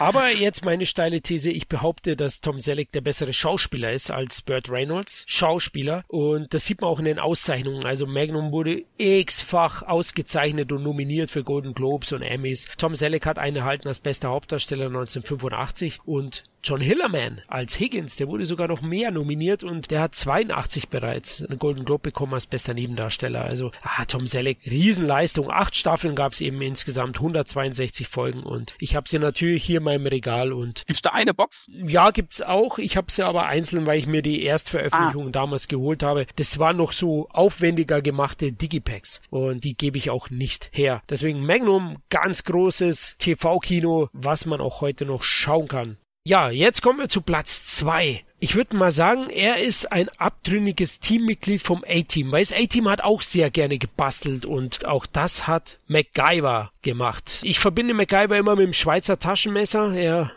war für mich das Lebende, also er hat da auch immer die Klinge rausstehen gehabt und war jederzeit bereit mit, was weiß ich, der konnte ja eine Atombombe aus dem Kaktus bauen. Auf gut Deutsch. Äh, das war echt Wahnsinn. 25 Punkte hat er erhalten. Insgesamt war bei uns allen drei natürlich in den Top 12 der hat die 80er geprägt und auch ein bisschen die 90er. Das ist die erste Serie, glaube ich, die auch so in den 90ern reingelurt hat über den Staffeln hinweg. Aber Matthias, du darfst starten, weil bei dir ist er am höchsten platziert auf Nummer 4.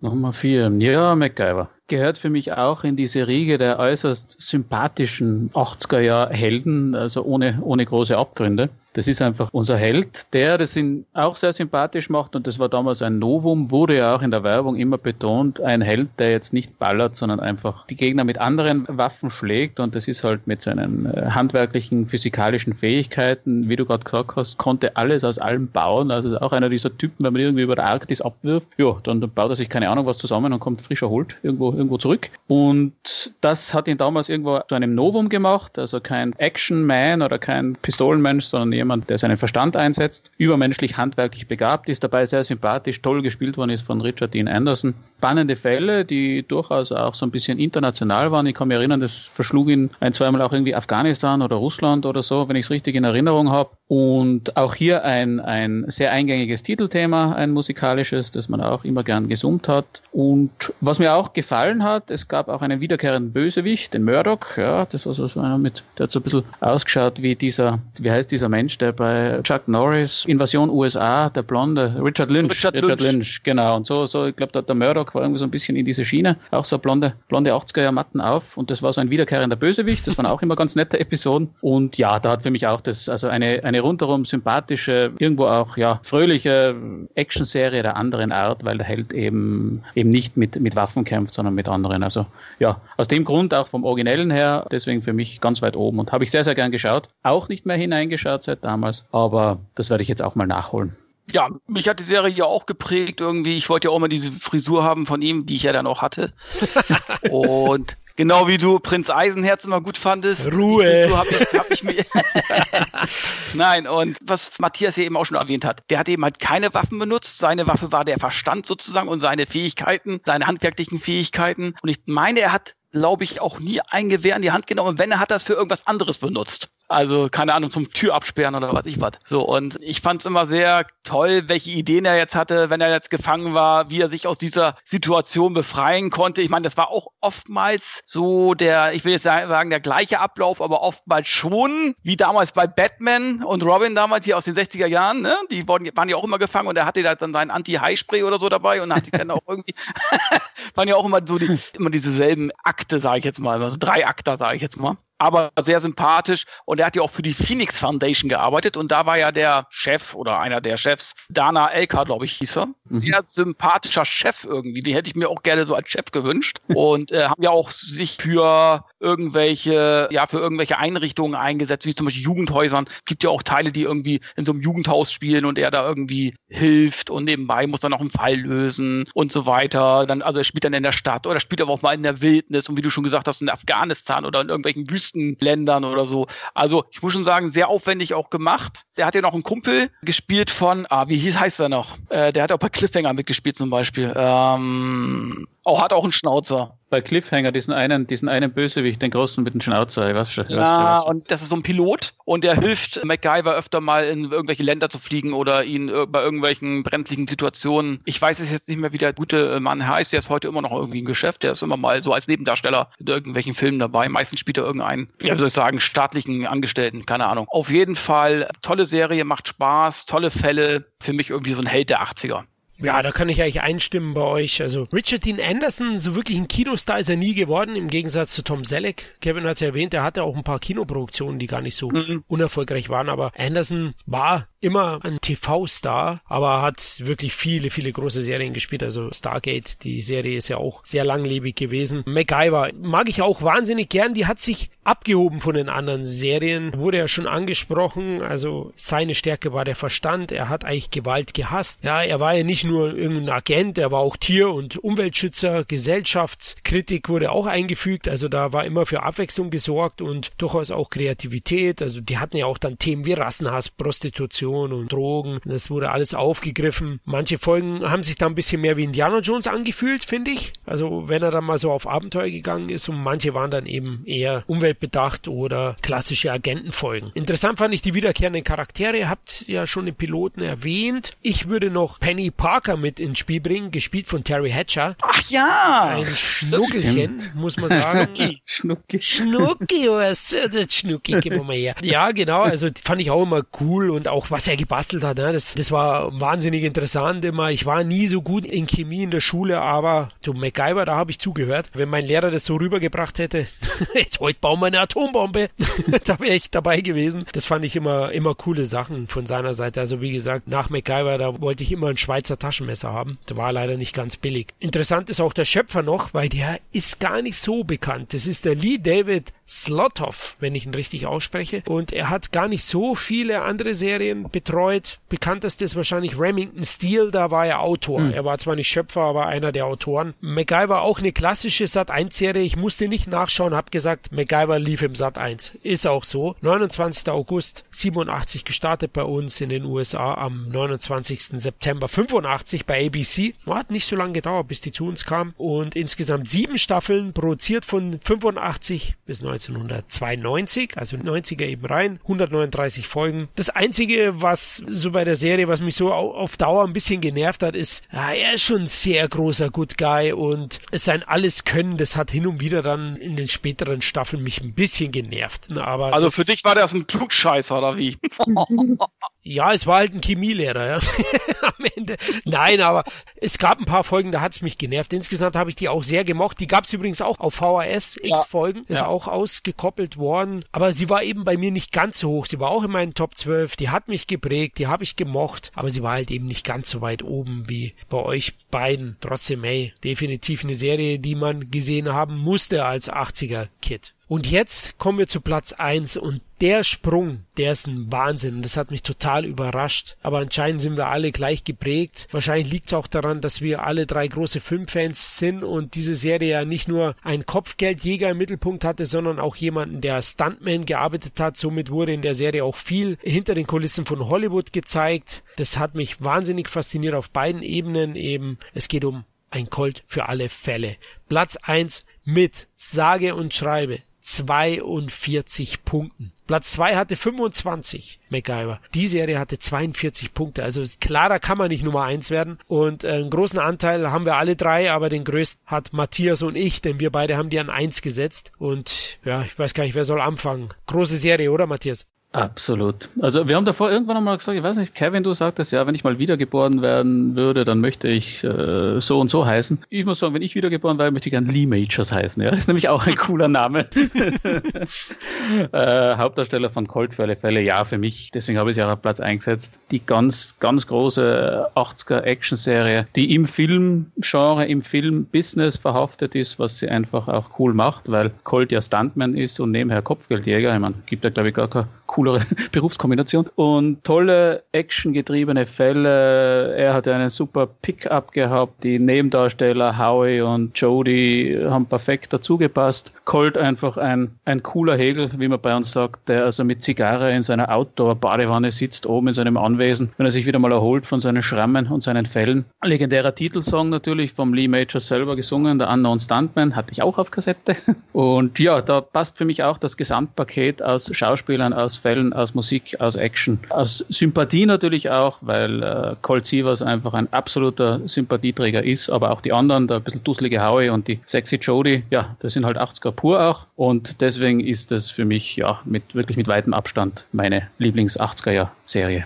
Ja, kann ich nur alles wiedergeben. Tolle Besetzung natürlich. Also ich fand Colt Sievers, beziehungsweise Lee Majors, fand ich unheimlich cool. Allein im Vorspann, wenn er da in seinem Häuschen, das ist ja so ein Bungalow gewesen, dann liegt er auch in seiner Badewanne mit Zigarre und so weiter und dann kommt der nächste Fall rein. Dann hast du Howie Manson, der so ein bisschen, will ich sagen Trottel, aber so ein bisschen, der fällt so auch so in, von einem Fettnäpfchen ins nächste sozusagen. Und dann hast du Heather Thomas, die immer toll ausgesehen hat, ob mit oder ohne Bikini, die sah einfach toll aus, ne? Und ähm, ja, das war einfach ein super Team. Auch die Serie lebt von dem Team, aber auch von diesem, was du eben auch schon gesagt hast, von dem Hintergrund des Stuntmans sozusagen. Ne? Du hast ja auch viele Stunts in dem Film, natürlich viele Autostunts. Lee Majors selber hat ja eigentlich gar nicht viel gemacht. Es wurde ja nachher, damals in der Bravo und so wurde ja immer verkauft, die Majors macht alles Stunts selber und so. War ja gar nicht, ne? Also, äh, aber trotzdem, ich fand ihn einfach geil. Ich mag ihn auch als Schauspieler. Ich habe mir auch sämtliche Filme nachher mit ihm geholt. Er hat ja so viele Filme gar nicht gemacht. Er war ja der 6 Millionen Dollar Mann, aber er hat zum Beispiel auch Starflight One, Überflug ins All. Ja, genau. genau. Den habe ich mir damals aufgenommen auf Video, habe mir den immer wieder angeguckt, weil einfach Lee Majors damit gespielt hat. Und jetzt zuletzt hatte ich ihn ja gesehen in Evil Dead Serie. Coole Rolle, natürlich sichtlich gealtert, aber hat auch seine Sprüche, also hat sich sehr gut verstanden mit Bruce Campbell, so viel ich weiß. Da spielt er den Vater von, von Ash und hat leider aber auch einen sehr brutalen Tod, muss ich sagen, in der Serie. ne? Äh, oh, jetzt habe ich gespoilert, ah, egal. Jedenfalls toller Schauspieler, ich mag Lee Majors, ich mag alle äh, Nebendarsteller. Schade, auch so Howie Manson alias Douglas Barr ist dann weniger nachher in Erscheinung getreten, hat glaube ich ein paar Sachen als Regisseur gemacht, wenn ich mich nicht täusche, aber ist dann eigentlich auch von der Bildfläche verschwunden und ich glaube, Heather Thomas ist irgendwie Kosmetik, keine keine Ahnung. Also die sieht auch nicht, sieht jetzt auch ein bisschen anders aus, muss ich sagen. Ja, 30 Jahre später.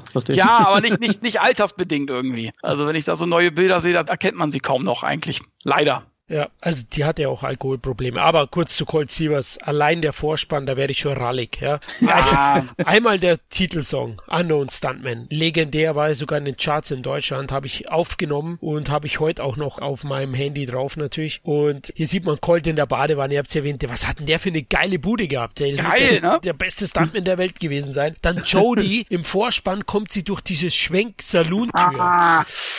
Oh Gott, im Bikini. Halleluja, Gott hilf mir. Und Howie dann, ja, dieser dusselige, trottelige Typ, ja, also was der alles schon studiert hatte. Immer wenn er es erwähnt, so, oh ja, das hatte ich studiert und hey, das ist ein, ein Studienabbrecher, ein Nichtstour. Letztlich äh, scheißt immer klug, aber am Ende kann er nichts. Wird dann so ein Aushilfs-Stuntman für die Stunts, für die du eigentlich keinen brauchst, sozusagen. Das sind auch keine Dummies. Ja, genau. Ja, sozusagen. Aber die Chemie zwischen den dreien echt super und ich liebe diese Serie auch. Klar, man merkt mittlerweile auch viel Szenenrecycling. Man hat auch beim Vorspann viele Stunts genommen aus alten Filmen. Ne? Das bekommt man dann später mit. Da gibt es so eine Hubschrauber-Szene, wo einer drauf sitzt unten. Das ist aus James Coburn-Film oder auch von Transamerica Express. Das bekommt man später erst mit. Als Kind findet man alles geil. Trotzdem gab es coole Stunts auch im Film, die extra produziert worden sind. Und eben dieser Hollywood-Background von Colt und seinen, seinen Leuten. Man sieht ja am Anfang immer auch denselben Ablauf. Da ist meistens irgendwie ein Stunt. Sie sind gerade am Set, machen was und dann muss er als Kopfgeldjäger aktiv werden. Ich fand auch cool, die junge Dame, ich weiß nicht mehr, wie sie heißt, die ihm immer die Aufträge gegeben hat. Die Marky Post. Weiß ich auch nicht, die fand ich auch irgendwie süß. Ja, seinen Pickup, haben wir den schon erwähnt? Der ist natürlich, ah, der ist geil. Äh, das ist halt für alle so in den 80er Jahren so unser eins, nicht auf deutschsprachigen Grund und Boden. Das so ein riesen amerikanisches Ding, natürlich schon auch immer kultig gewesen, ja? so ein Pickup. Yeah. Ja, der ist richtig protzig und dekadent, aber so wollen wir das. Das einzige fehlt ja noch, dass er diese Riesenreifen hat wie die Pickups im auf dem Mai bis die Hölle los. Aber nee, das braucht Colt nicht. Geile Stunts dann auch immer gehabt, eben mit diesem Wagen und Colt Sievers einfach cool und auch selbstironisch, ne? In einer Barschlägerei, wenn er ja. einer aufs Maul haut, dann tut ihm auch mal die Hand weh. Ja, also das fand ich immer geil und groß, groß, die coolen Sprüche und Lee Majors ist, ey, wenn ich mir einen Vater wünschen wollen würde, dann wünsche ich mir den, weil da musste ja eigentlich ein drittes Ei wachsen, weil männlicher geht's doch nicht, oder? Also. Absolut, ich meine, bitte, der Typ war ja auch mit Farrah Fawcett damals verheiratet, ja. Oh. Das ist ja auch im, im Privaten seine angeschaut. Und übrigens, weil wir da vorher über seine, seine Filme auch geredet haben, ich kann mir einen Film einmal im, im, im Fernsehen gesehen, Sechs Männer aus Stahl. Da spielt er so den, den Chef von so einem Bautrupp und die müssen irgendwie so ein Haus aufziehen und da ist auch eine, eine Dame in Gefahr, die muss das irgendwie das Haus aufziehen und wird aber von Mafia-Typen bedroht und, und Lee Majors führt da irgendwie einen Bautrupp an und die ziehen das irgendwie für die Dame dann hoch, so, so mit Baugerüst und Männer und ja, kann ich nur empfehlen. Sechs Männer aus Stahl, das nur nebenher. Muss ich mir merken. Was mir bei Colt oder jetzt generell beim Auffrischen einiger Serienfolgen für den Podcast aufgefallen ist, bei den Bösewichtern sind oft dieselben Watschengesichter dabei. Also, also immer wieder werden die wo eingesetzt. Unter anderem habe ich da auch John Jonathan Banks, der heute durch Better Call Saul und Breaking Bad regelrecht den Karrierehöhepunkt erlebt. Er spät, der hat dann auch von Colt immer wieder mal eine auf die Fresse gekriegt. Nicht nur von ihm, sondern eben auch von Eddie Murphy in Beverly Hills Cop 1. Er war der Handlanger von Steven Berghoff und er war der Typ, wo Eddie übers Buffet geschmissen hat und dann später sagt, na, noch Mayonnaise in der Fresse. Also, das freut mich immer wieder dann, äh, da kann ich mich ganz meinem Nostalgie-Flash hingeben, wenn ich solche Leute dann auch in diesen Serien sehe und die waren oft im Einsatz. Wie habt ihr die Serie eigentlich genannt? Auch immer Colt Sievers, oder? Ja. Ja, ja, also Colt Sievers oder dann auch Colt Sievers. Aber meistens ja, wenn ich mich zurückerinnere, gestern Colt Sievers gesehen. Ist ja auch ein Wahnsinnsname, oder? Colt Sievers. Ja, geht ja gar nicht besser. Absolut. Wo du heißt, bist in der Schule und heißt Colt. Ja. Da hast du doch nur Kumpels. Da kann man ja. gar nicht anders vorstellen normalerweise. Wahnsinn. Das machen die Amerikaner schon richtig. Das muss man Aber ich sagen. weiß gar nicht, welches Verhältnis hatte Judy denn nochmal zu ihm? War, war sie irgendwie verwandt oder war das eine Cousine oder war das einfach nur eine Kollegin? Ich weiß es gar nicht mehr genau. Howie, Howie war verwandt, glaube ich. Ja, der war verwandt. Ja, genau. Der hat immer gesagt, das ist mein Neffe, der studiert seit 20 Jahren. Und Jody, pa, Jody, was? Das war einfach, glaube ich, eine Frage. Kollegin auch nur oder so. Ich weiß es nicht. Ja, ich glaube, er war Mentor und väterlicher Freund. Also es gab nie eine Szene, wo die jetzt wirklich, also das war rein platonisch, ja. ja. Ich habe immer, ich hab immer gehofft, dass sie in die Badewanne steigt, aber was Auf den Colt draufsetzt, oder wie? Ja, egal. Wie auf so eine alte Harley, oder? oh, Colt übrigens Zigarrenraucher, na, auch immer wieder mal, das war ja früher auch noch so, na, da wurde schon, selbst in Serien, die eigentlich ein jugendliches Publikum ansprechen sollten, da wurde geraucht, gesoffen, geflucht. Das gab's halt früher schon noch. Ja, wobei, also ich mir da eher so an Zigarren. Zigarren haben wir dann eher so ein bisschen äh, anders fair als zum Beispiel Zigaretten. Also ich glaube, so die, die 80er Hellen, da waren so Zigaretten eher abgemeldet, oder? Kann ich mich keiner erinnern, der jetzt irgendwie groß geraucht hat. Und wenn, wenn dann einmal eine fette Zigarre, so wie Colt. Das hat ja ein bisschen einen anderen, einen anderen Status. Aber so Zigaretten, glaube ich, war keiner. Das stimmt, ja. Hannibal hat bei A-Team, der war auch Zigarrenfreund. Ja, und mhm. Don Johnson hatte zwar Zigaretten ah, geraucht, Johnson, aber ja, es war jetzt keine Zielgruppen, Jugend-Zielgruppenserie eigentlich. Die war schon eher für Erwachsene gemacht. Aber du hast schon recht, also Zigarren waren, waren sehr, sehr beliebt und der Whisky auch. Ich habe mir als Jugendlicher, ja, das ist schon gefährlich. Ich bin nie Raucher geworden. Mir hat es nie was gegeben. Der Alkohol war jetzt auch nie mein bester Freund. Hin und wieder mal äh, habe ich mir auch einen genehmigt. Kurz zur Ausstrahlung in Deutschland. Natürlich im ZDF wusste ich sofort, ja, äh, wenn Tom und Jerry mal Pause hatte, dann kam Colt Sievers am 8. März 1983 Erstausstrahlung in Amerika. Bei ABC am 4. November 81 Erstausstrahlung. Fünf Staffeln, 112 Folgen in insgesamt. Also es gibt eine Menge Colt. Ja, und zu Beginn haben wir es leider erwähnt. Bisher nur zwei DVD-Staffeln und ich glaube, es wird nie mehr geben. Ich habe keine Ahnung, ob die ist die Serie nicht damals also so ZD oder RTL Nitro oder so, glaube ja. ich. Da war auch Night Rider, glaube ich. Ich glaube, da muss man sich sie wahrscheinlich aufnehmen oder keine Ahnung, weil man wird ja, man wird ja wirklich die anderen drei Staffeln wird man nie mehr bekommen und die Ursynchro kriegst du ja in dem Sinn auch nicht mehr von den DVDs, weil die DVDs sind ja, wir haben es eh schon gesagt. Das ist übrigens auch etwas, was bei die zwei ist mir das auch aufgefallen. Die zwei, da sind auch viele Folgen nachsynchronisiert worden mit den gleichen Darstellern und das ist aber 20 Jahre später und du hörst es. Sie sind einfach weniger agil, sie, sie reden langsamer. Ich habe jetzt Colt, die neue Synchro, nie, nie gesehen, aber ich kann mir vorstellen, dass eben ein 60-jähriger Howie redet halt anders als, als damals. Der, keine Ahnung, was war der? Ende 20,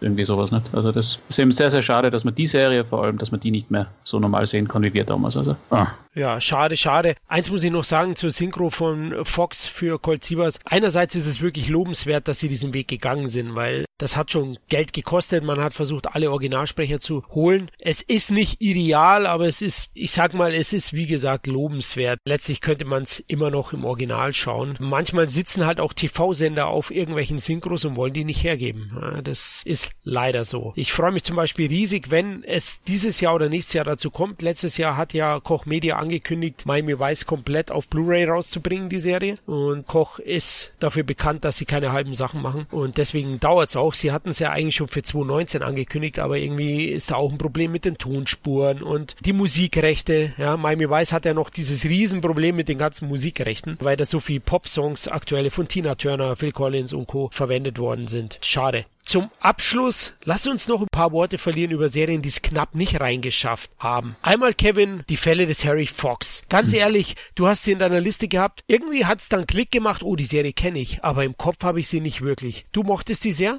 Ja, wie hieß denn der Schauspieler noch? Jetzt habe ich den Schauspieler vergessen. Jack Warden, der hat ja auch bei so ein Satansbraten und so mitgespielt und ich glaube, die Bären sind los, also auch ein sehr bekannter Schauspieler. Und das war auch eine sehr sympathische Serie über einen Detektiv, schon etwas älteren Jahrgangs, die dann auch im ZDF gelaufen ist, wenn ich mich nicht irre. Ja, die ist im ZDF gelaufen, so Vorabendprogramm, so Koldzeit. Ja, wie gesagt, ich kenne sie, aber ich null Erinnerung. Ich weiß noch, mit seinem Sohn, oder? Der war Anwalt oder irgendwie sein Sohn. Ja, ja, ja auch ja, mit den Locken. Also ich kenne es ja, ich habe das Titelthema witzigerweise noch im, im, im Kopf, aber ansonsten fällt sie für mich so in die, in die Sparte Spencers Piloten. Keine Ahnung, ob ihr das kennt, aber das sind so Serien einmal gesehen und dann nie mehr. Und ich weiß ja nicht, ob die Serie wirklich wiederholt worden ist auch später. Also das glaube ich irgendwie auch nicht, oder? Weil die ist ja, nee. ist ja nicht so, nee. so präsent. Nein, also glaube ich auch, du hast recht. Es gibt auch kein DVD, keine Auskopplung in irgendeiner Form. Vielleicht liegt es an dem. Andererseits gab es auch nur drei Staffeln, die ist von 84 bis 86 produziert worden. Dadurch, die war nicht so erfolgreich und ja, irgendwie ist die bei mir nicht so haften geblieben. Wobei nur drei Staffeln ist ja eh, wenn man sich denkt, heutzutage oft ist nach einer Staffel Schluss. Damals hat man auch wahrscheinlich nicht ganz so erfolgreiche Serien, gab es immerhin drei Staffeln. Ne? Das ist eigentlich auch nicht schlecht.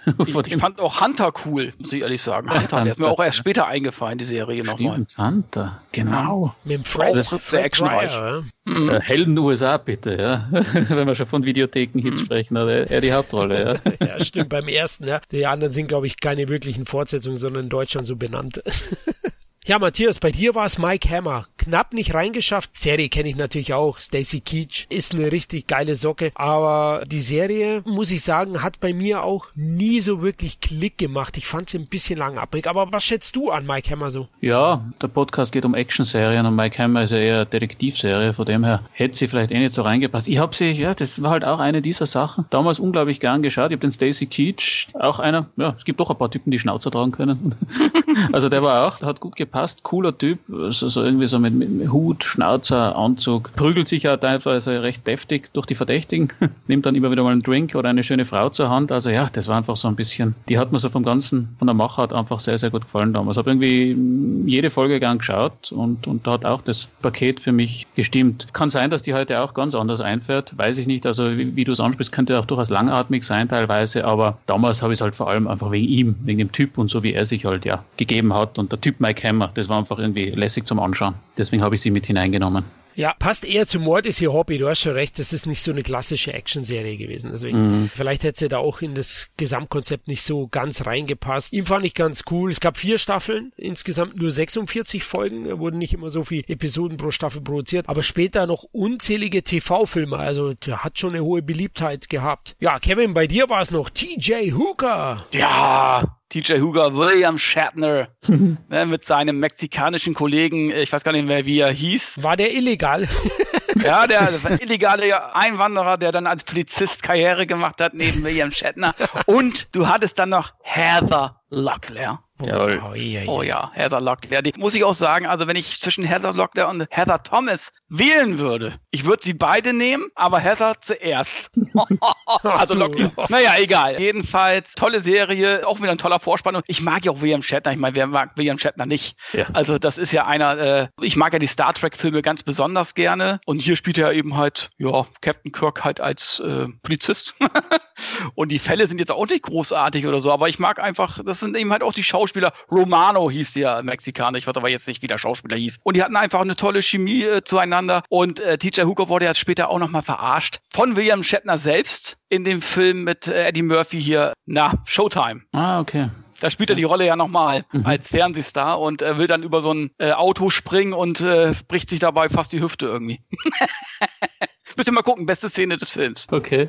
Na, ich, ich, bin da übrigens komplett bei dir. Also ich bin auch Shatner. Shatner ist einfach, ja, der, ja. der, ist einfach lässig. Also in die alten Raumschiff Enterprise Folgen oder, oder später, da hat er schon ein bisschen ein Bäuchel. Also so richtig, so richtig mhm. äh, schnell rennen tut er dann teilweise auch nicht mehr. Aber da sind halt auch die Typen eben auch Heather Locklear und, und also Heather Locklear und William Shatner in einer, in einer Cop-Serie. Jawohl, sold.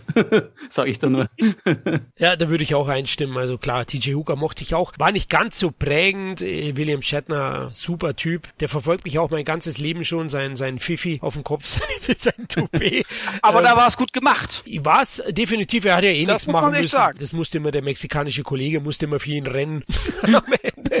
der übrigens ein Amerikaner ist. Der Schauspieler heißt Adrian Smet, ja, der wo den, den Mexikaner spielt, in Chicago geboren und hatte damals in den ein oder anderen Teenie-Comedy gespielt, zum Beispiel in der Bachelor Party. War ah, ist das ist Dudikoff, oder? Bachelor Party, oder? Ja, auch unter anderem, aber er war auch einer von den Freunden von Tom Hanks und Grease 2 mhm. hat er gespielt, sogar die Hauptrolle. Also der war durchaus gut gebucht damals, heute eher weniger zu sehen, aber TJ Hooker, hey, Lockley, oh Mann, hey, der Crush schlechthin in den 80ern. War die nicht in Denver Clan, war die noch, oder? In Dynasty war die noch zu sehen? Denver Clan. Ja. Genau. Mhm. Sammy Joe.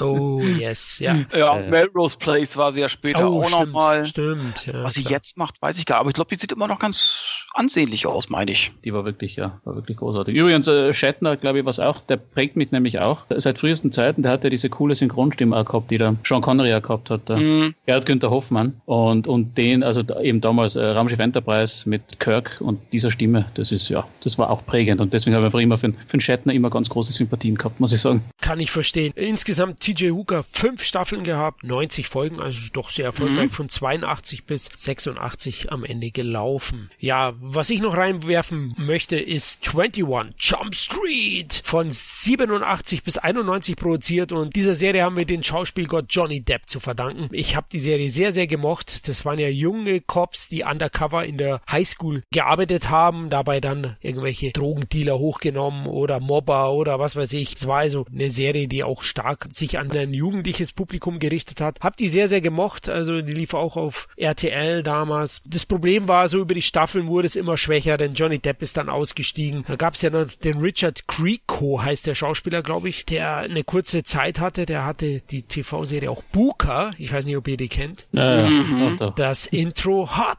in the City. Ja, genau. Hot in the City Tonight von äh, unserem Kollegen Billy Joel, wollte ich schon sagen. Nein, Billy Idol.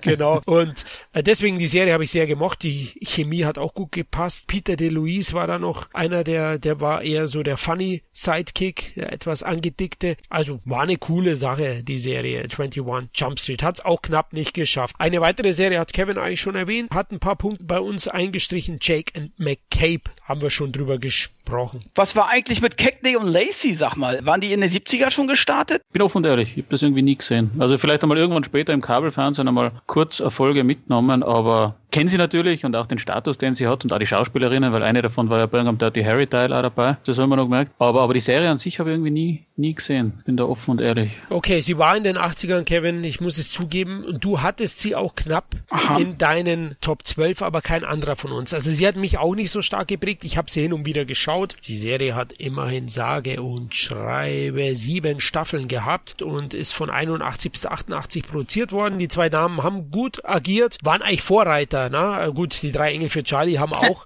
Vorreiter. Ja, genau, sozusagen. ähm, weil hier zwei wirklich smarte Ladies Fälle gelöst haben als Polizistinnen. Drei Engel für Charlie war dann doch schon so ein bisschen mehr auf die Optik festgelegt und Cagney und Lacey waren alles andere als äh, Heather Thomas oder Heather Lockley, oder, Kevin? Ja, das war mehr so äh, Hausfrauenreport, sag ich jetzt mal. Ne? Also, äh, die,